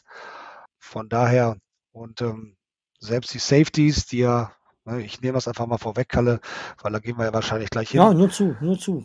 Kannst du direkt dran anschließen. Äh, äh, das war ja natürlich vor der Saison ein, ein Riesenproblem nach Abgang von Amos und ähm, doch seit längerem schwächelnden äh, Daniels Savage. Ähm, nichtsdestotrotz bin ich von den Safeties positiv überrascht. Ne? Ruby Ford und Savage spielen jetzt nicht auf, auf super Top-Niveau, aber die spielen schon grundsätzlich solide. Gerade von Ruby Ford bin ich da wirklich sehr, sehr positiv überrascht und das wäre auch gerade in der, in der Defense, in der Secondary vor allem einer der Spieler, die ich da besonders positiv hervorheben möchte. Ähm, der hat ähm, ja glaube ich, die, mit die, die meisten Tackles bei uns im Team, ähm, wenn er in der Man-Coverage ist oder generell in der Coverage ist, ähm, hat er, äh, lässt er kaum was zu. Und ähm, ne, also wirklich da, um wieder Zahlen zu nennen, äh, ein QB-Rating von 18,5, ne, was ja wirklich richtig, richtig gut ist. Und ähm, auch Savage neben ihm spielt, finde ich, ein bisschen schlechter als Ford, aber trotzdem noch solide und so schlecht, wie es vor der Saison eigentlich ähm, von allen irgendwie ausgemalt war, ist es tatsächlich gar nicht geworden. Nichtsdestotrotz glaube ich, dass man da vielleicht im nächsten Draft doch ähm, auch ein Augenmerk drauf legen sollte, dass man da vielleicht noch wirklich ähm, jemanden mit einer besseren Qualität irgendwie ins Team holt. Ja, definitiv. Also ausruhen auf der Safety-Gruppe würde ich mich jetzt auch nicht, aber, aber du, du sprichst es schon an.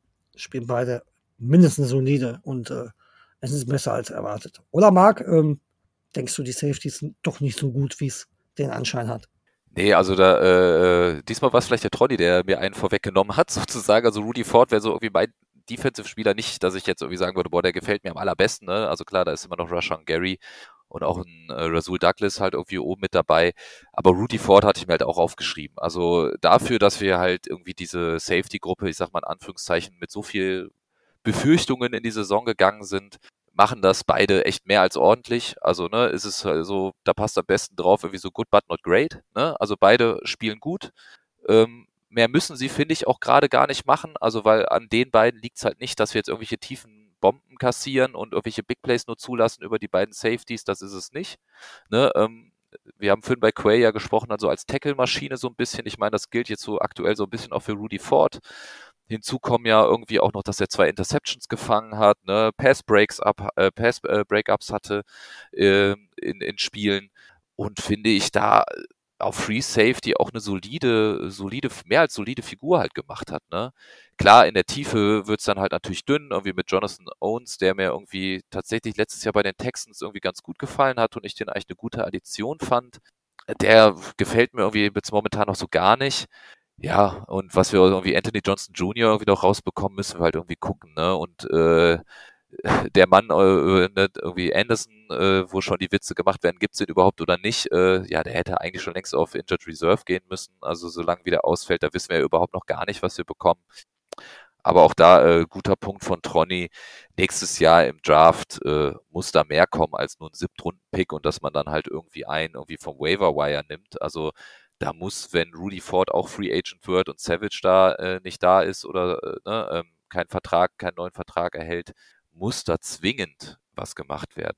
Auch in der Free Agency. Ne? Also du kannst da nicht mit Anthony Johnson Jr. und Anderson da irgendwie in die Saison gehen und dann wieder zwei Rookies draften und dann hoffen, dass das funktioniert.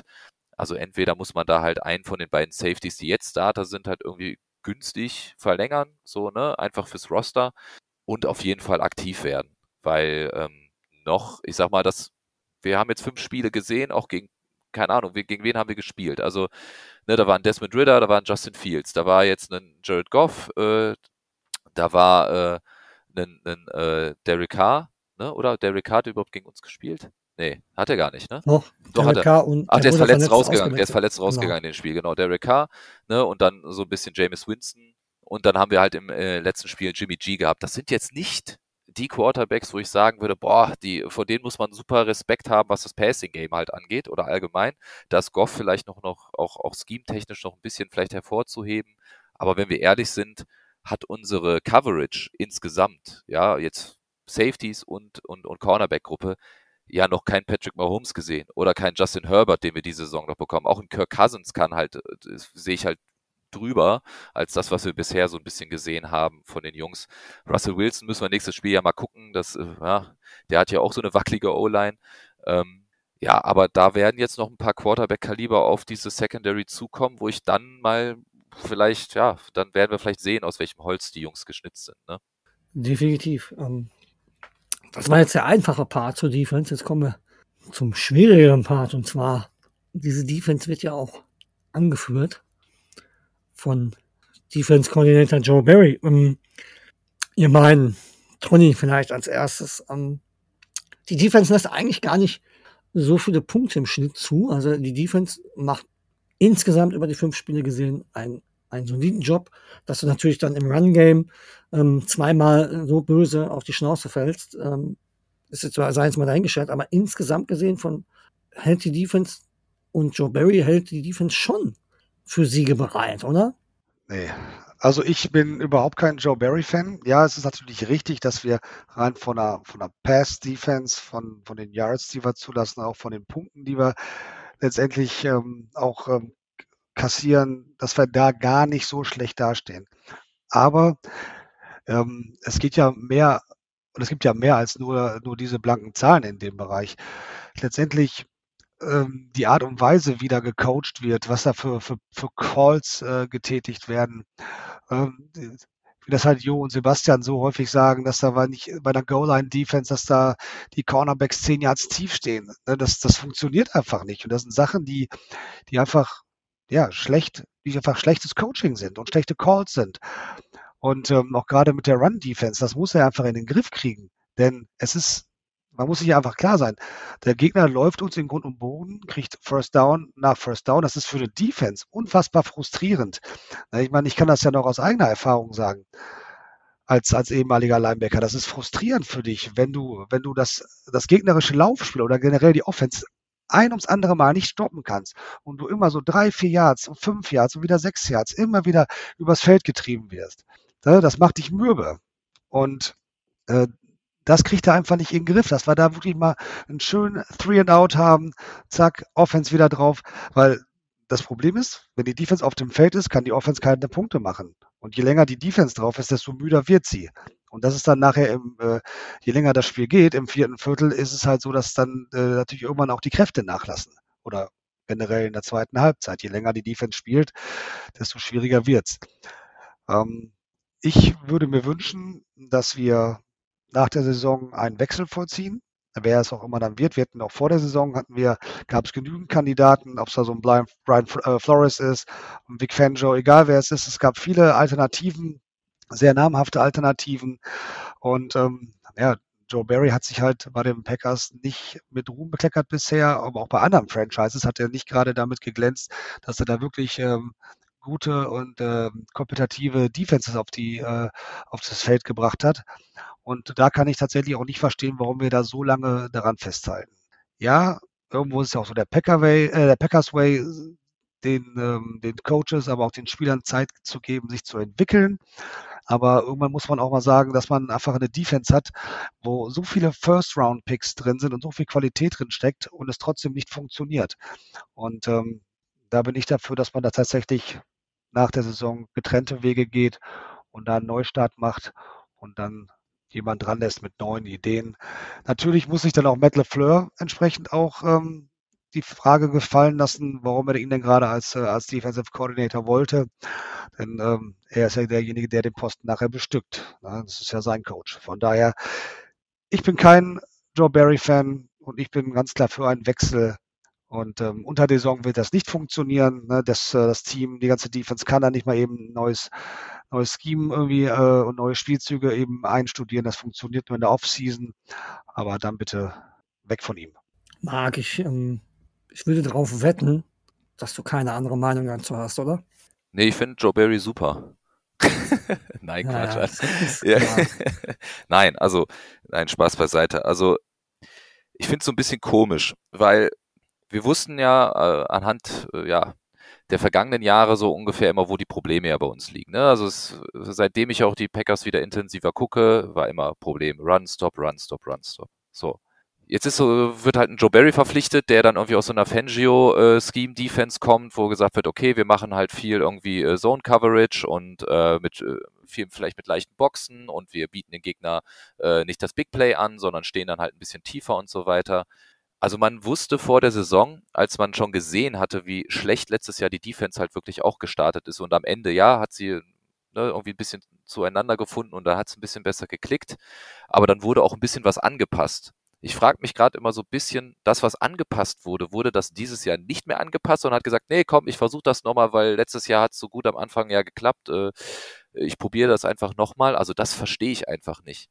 Da werden total weirde Matchups kreiert. Da war jetzt ist ein Preston Smith gegen Devante Adams in Coverage. Ich glaube zweimal sogar.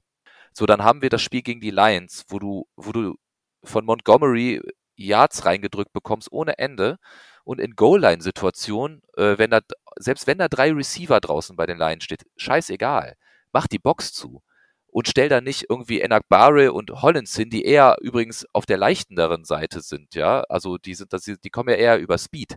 Da brauchst du den Quarterback nicht zu rushen. Das, das macht keinen Sinn. Ja, also das ist das, was mich immer nervt. Ähm, ich meine, Kalle, du hast es richtig gesagt, ja. Wir haben aktuell äh, die Saison nur gegen die Lions und auch jetzt gegen die, die Falcons über 20 Punkte zugelassen. Jetzt gegen die Bears diese 20, das ist ja ein Trash-Time, das würde ich mal weglassen. Da waren ja teilweise auch keine Starter irgendwie da mehr drauf und das zählt nicht so richtig und ähm, man darf auch nicht vergessen, gegen die Saints haben wir dann halt Special Teams äh, auch noch bekommen. Wir haben schon auch gut verteidigt und auch am Ende 2022 haben wir auch gut verteidigt und auch nicht so viele Punkte zugelassen und da hat uns die Defense auch eigentlich erst wieder in die in die Range von den äh, Playoffs gebracht letztes Jahr. Aber im Prinzip wusste man, wo das wo das System krankt, so ne ähm, oder kränkelt. Und da hätte ich mir A, natürlich auch in der Offseason so ein bisschen Personalanpassung halt gewünscht, gerade was so diesen Runstop angeht, da haben wir ja vorhin schon drüber gesprochen, aber auch die Personalie Joe Barry, äh, wie gesagt, man wusste, was man bekommt. Ich hatte auch mal nachgeguckt irgendwie, ich glaube, wie heißt der, Jerry Montgomery ist ja, glaube ich, für die Defensive Line seit 2018 zuständig.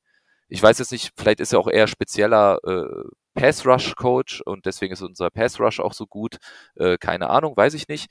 Aber der ist seit diesem Jahr auch verantwortlich für äh, Against the Run. Also als Coach quasi Defensive Line Coach und äh, ja, äh, Against the Run Coach oder wie das auch immer heißt. Ja, da ist er speziell für zuständig. Vielleicht muss man auch da einfach mal ansetzen und sagen, okay, nicht nur den Defensive Coordinator austauschen, sondern auch den Mann, der für die Defensive Line zuständig ist, weil irgendwoher muss ja muss es ja kommen halt auch, ne? Entweder Coaching, Scheme und so weiter oder das Personal. Ähm, ich bin, wie gesagt, einfach bei Joe Barry mittlerweile, wo ich sage, ich verstehe diese, diese Matchups nicht, die er versucht da zu kreieren. Also das macht halt eigentlich keinen Sinn. Und jeder sieht's, aber irgendwie wird's nicht geändert. Und das nervt halt einfach mittlerweile. Deswegen nervt auch diese Diskussion um Joe Barry auch einfach mittlerweile nur noch. Ich glaube, mit dem Wort nervt kannst du es, glaube ich, nicht besser treffen. Ich glaube, genervt sind wir alle davon.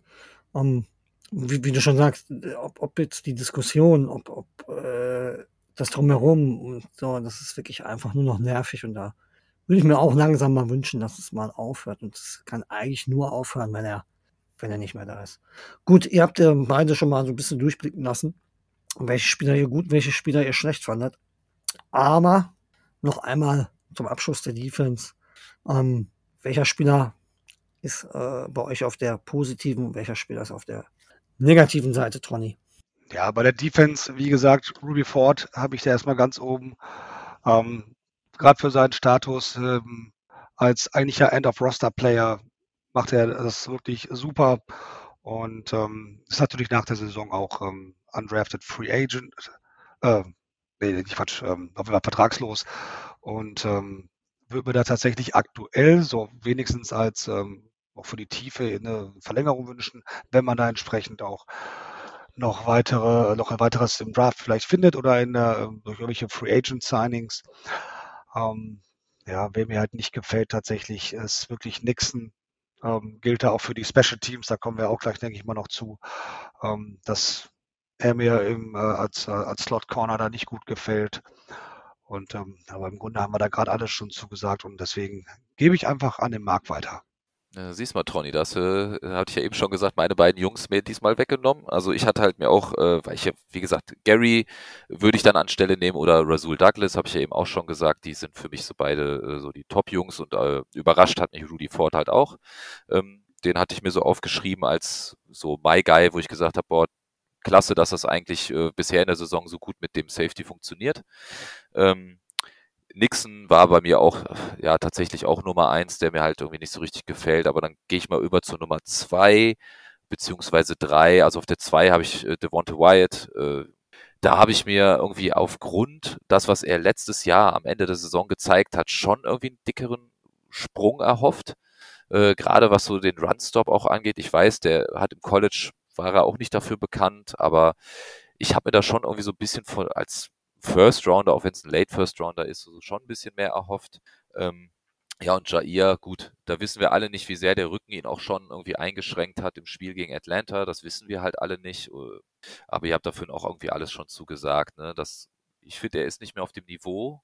Klar war er nie der Runstopper und nie die Tackling-Maschine, aber mittlerweile habe ich so das Gefühl, dass die Quarterbacks auch nicht mehr so viel Sorge unbedingt haben, dass da so ein Number One Corner oder so ein Shutdown Corner bei Green Bay rumläuft. Rasul macht das, wie gesagt, sehr, sehr ordentlich. Jair ist auch nach wie vor ein guter Corner. Aber so, ja, ich würde dann so Wyatt und Jair nennen, noch wenn, äh, ja, Tronny da Nixon quasi auf die Eins setzt. Das sind so meine beiden, wo ich sagen würde, ja, da bin ich, da hoffe ich mir so ein bisschen mehr noch über die Saison. Ja, wäre im Grunde auch komisch, wenn wir ja die ganze Zeit über die Run-Defense sprechen und keinen aus der Line nehmen. Guter Punkt, als, ja. Äh, als Enttäuschung. Eig eigentlich, eigentlich passt das schon ganz ja, gut. Absolut. So Walter Myers wäre bei mir auch ganz weit oben dabei gewesen. Ähm, wie du schon sagtest, er hat letztes Jahr so viel Flashes gezeigt, eigentlich in den, in den wenigen Einsätzen und das ist bisher echt äh, schon ein Maumaster. Ja, ich meine, was da statistisch ist das gar nicht so schlecht. Also ich habe das mir auch nochmal angeguckt, wo ich dann Ja. sage, ja, warum, warum finde ich ihn denn insgesamt so, schlecht ist jetzt auch übertrieben, sorry. Also ich meine, der hat halt auch insgesamt 17 Pressures, ne? Also das ist jetzt gar nicht so schlecht, aber gemessen an dem, was, äh, was man sich so ein bisschen erhofft. Äh, Ich meine, man muss ja immer irgendwen rauspicken. Tronny sagt's ja, ne? Wir, wir reden die ganze Zeit Run Defense, Run Defense ist Kacke. So, meine Hoffnung war, wir stecken einen First Rounder in einen Defensive Tackle. Und meine Hoffnung war halt einfach so ein bisschen mehr, okay, das ist nicht nur ein Pass-Rush-Spezialist sozusagen, sondern der hilft dieser Line halt solide zu werden. Und boah, das ist halt ehrlich gesagt gerade so ein bisschen so meine, ja, wo ich so Bauchschmerzen habe, auch über die Saison, auch nächste Saison gesehen. Ich weiß nicht, ähm, ob das halt personell äh, so gut zusammengebaut ist in Gänze. Ja, okay. Definitiv fair. Ähm, schließen wir jetzt auch ab, die Defense. Ähm, wir, müssen ja noch kurz über die Special Teams reden, aber da reden wir jetzt eigentlich nur ähm, sporadisch drüber, würde ich sagen. Anders Carlson viel gescholten äh, in der, der Offseason, nachdem er da in den Training Camps mal sechs versemmelt hat oder einen von sechs versemmelt hat und dann eine Woche später ähm, hat man sich schon Sorgen gemacht, oder Marc? Ähm, aber bis jetzt, glaube ich, gibt es da überhaupt nichts zu beanstanden. Ne? Bisher hat er ja alles getroffen. Also ich sage jetzt mal, äh, jetzt zu sagen, nee, ich habe mir gar keine Sorgen gemacht, alles war gut, ist halt natürlich auch äh, Quatsch. Ne? Also das wäre natürlich gelogen. Also ich habe auch gedacht, so, hm, na, hoffentlich geht das gut. Aber bisher bin ich absolut, also wenn ich jetzt, wenn wir nicht die Kategorie irgendwie Special Teams irgendwie abgesondert irgendwie äh, ja jetzt besprechen würden und nur gesagt hätten, okay, wir haben jetzt Offense und Defense, hätte ich tatsächlich äh, Anders Carlson halt, äh, äh, wenn man das so nehmen kann, als Offense-Spieler sozusagen genommen. Einfach nur, weil das verdient hat. Ne? Also, wie du schon sagst, so ein bisschen gescholten, so alle waren so ein bisschen skeptisch, oh, da müssen wir mehr Competition reinbringen und so. Nee, also bisher gefällt er mir absolut gut. Der ist eine verlässliche Bank irgendwie. Äh, ich konnte auch in einer Situation, ich weiß gar nicht, welches Spiel das mehr war, irgendwie, ähm, ich glaube, es war sogar Atlanta oder so, ich glaube, es war Atlanta, wo ja äh, Matt LaFleur dann nicht das Field Goal gekickt hat, sondern da kam ja diese komischen Entscheidungen auch mit dem Punt später und so. Ja, Ähm, ja, wo man, wo man dann die Strafe genommen hat, Ja, meinst du, ne? Ich, ja. vers- ich verstehe klar, wo man hin will, sagt, ich will den nicht verbrennen, der sollte das ganze Jahr äh, Field Goal schießen, aber ey, der hat zwischendurch halt schon über 50 Yards getroffen, also warum nicht? Und wenn wir halt in einem Jahr sind, wo wir sagen, ey, wir müssen halt auch mal was riskieren, wir müssen mal was ausprobieren, wir haben ein junges Team, äh, am Ende haben wir nichts zu verlieren, so ein bisschen manchmal, ja, dann muss man den halt kicken lassen. Und bisher gefällt mir der Junge gut. Auch, dass wir die Veränderung auf Panther, muss man, äh, äh, ja, dass wir die Veränderung da durchgezogen haben mit Daniel Wellen, äh, gefällt mir auch sehr gut. Also bisher beide finde ich persönlich fehlerfrei. Ja, dem braucht man nichts hinzufügen, oder, Tony? Da gibt es eigentlich nichts mehr, was man großartig zu sagen müsste, oder? Nein, absolut nicht. Ich habe mir auch meine Sorgen gemacht und es hieß ja auch schon, was macht äh, eigentlich Mason Crosby so gerade?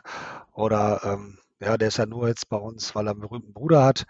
Ähm, ich finde, der macht das ganz ausgezeichnet ähm, und ähm, da mache ich mir auch gerade überhaupt keine Sorgen mehr. Ähm, was bei den Special Teams tatsächlich mir so ein bisschen Sorgen macht, ist auch da äh, gerade äh, Keyshawn Nixon. Ich habe so ein bisschen das Gefühl tatsächlich, dass er gerade alles returnt.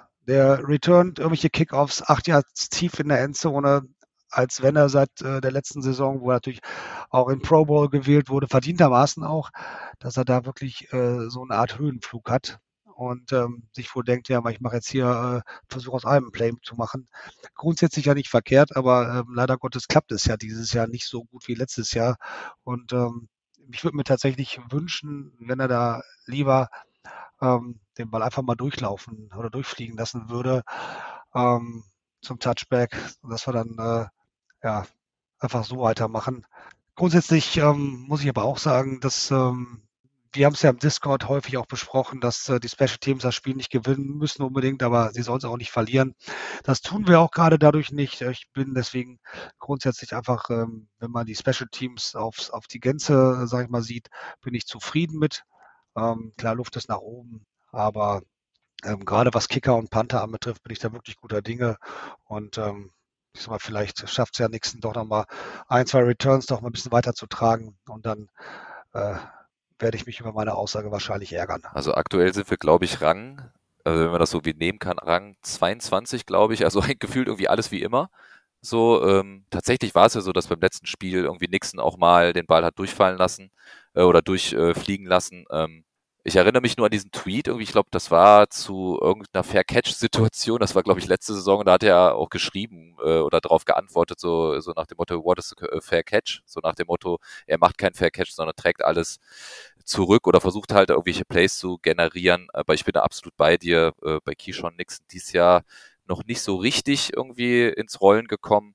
Und dann muss man den Ball auch mal ab der 25 halt starten und nicht irgendwie immer dann ab der 15 oder, ne, und gerade auch so Geschichten, gerade wenn er da mal durchkommt oder auch Jane Reed hat das dieses Jahr, dann hat man wieder so eine unnötige Strafe und dann liegt man wieder bei der 15.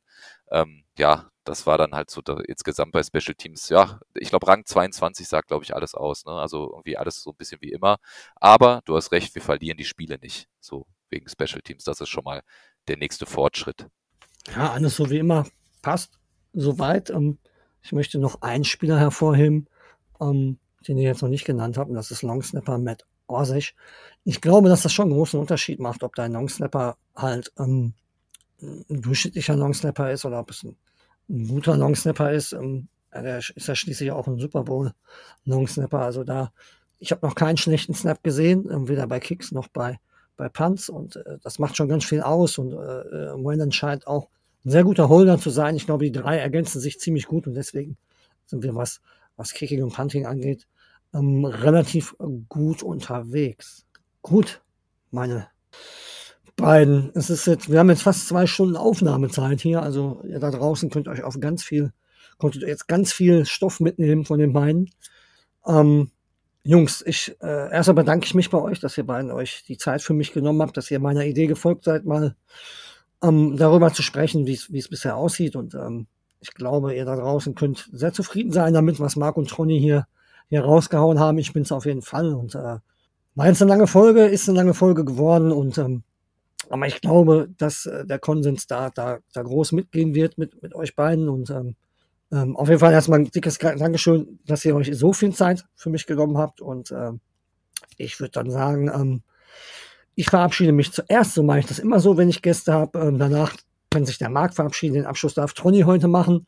Ähm, ich hoffe, es hat euch gefallen da draußen. Wenn ihr auch mal auch mal Lust habt, ähm, irgendwann in, in so einer speziellen Folge teilzunehmen, schreibt mich an, schreibt den Jo an, schreibt den Sebastian oder den Sepp von Ho an. Ähm, wir sind da offen, dass wir, dass wir da, dass wir da was annehmen und wenn ihr Bock habt, meldet euch einfach und äh, ja, genießt das Wochenende mal ohne Packers Football. Ähm, muss auch mal sein.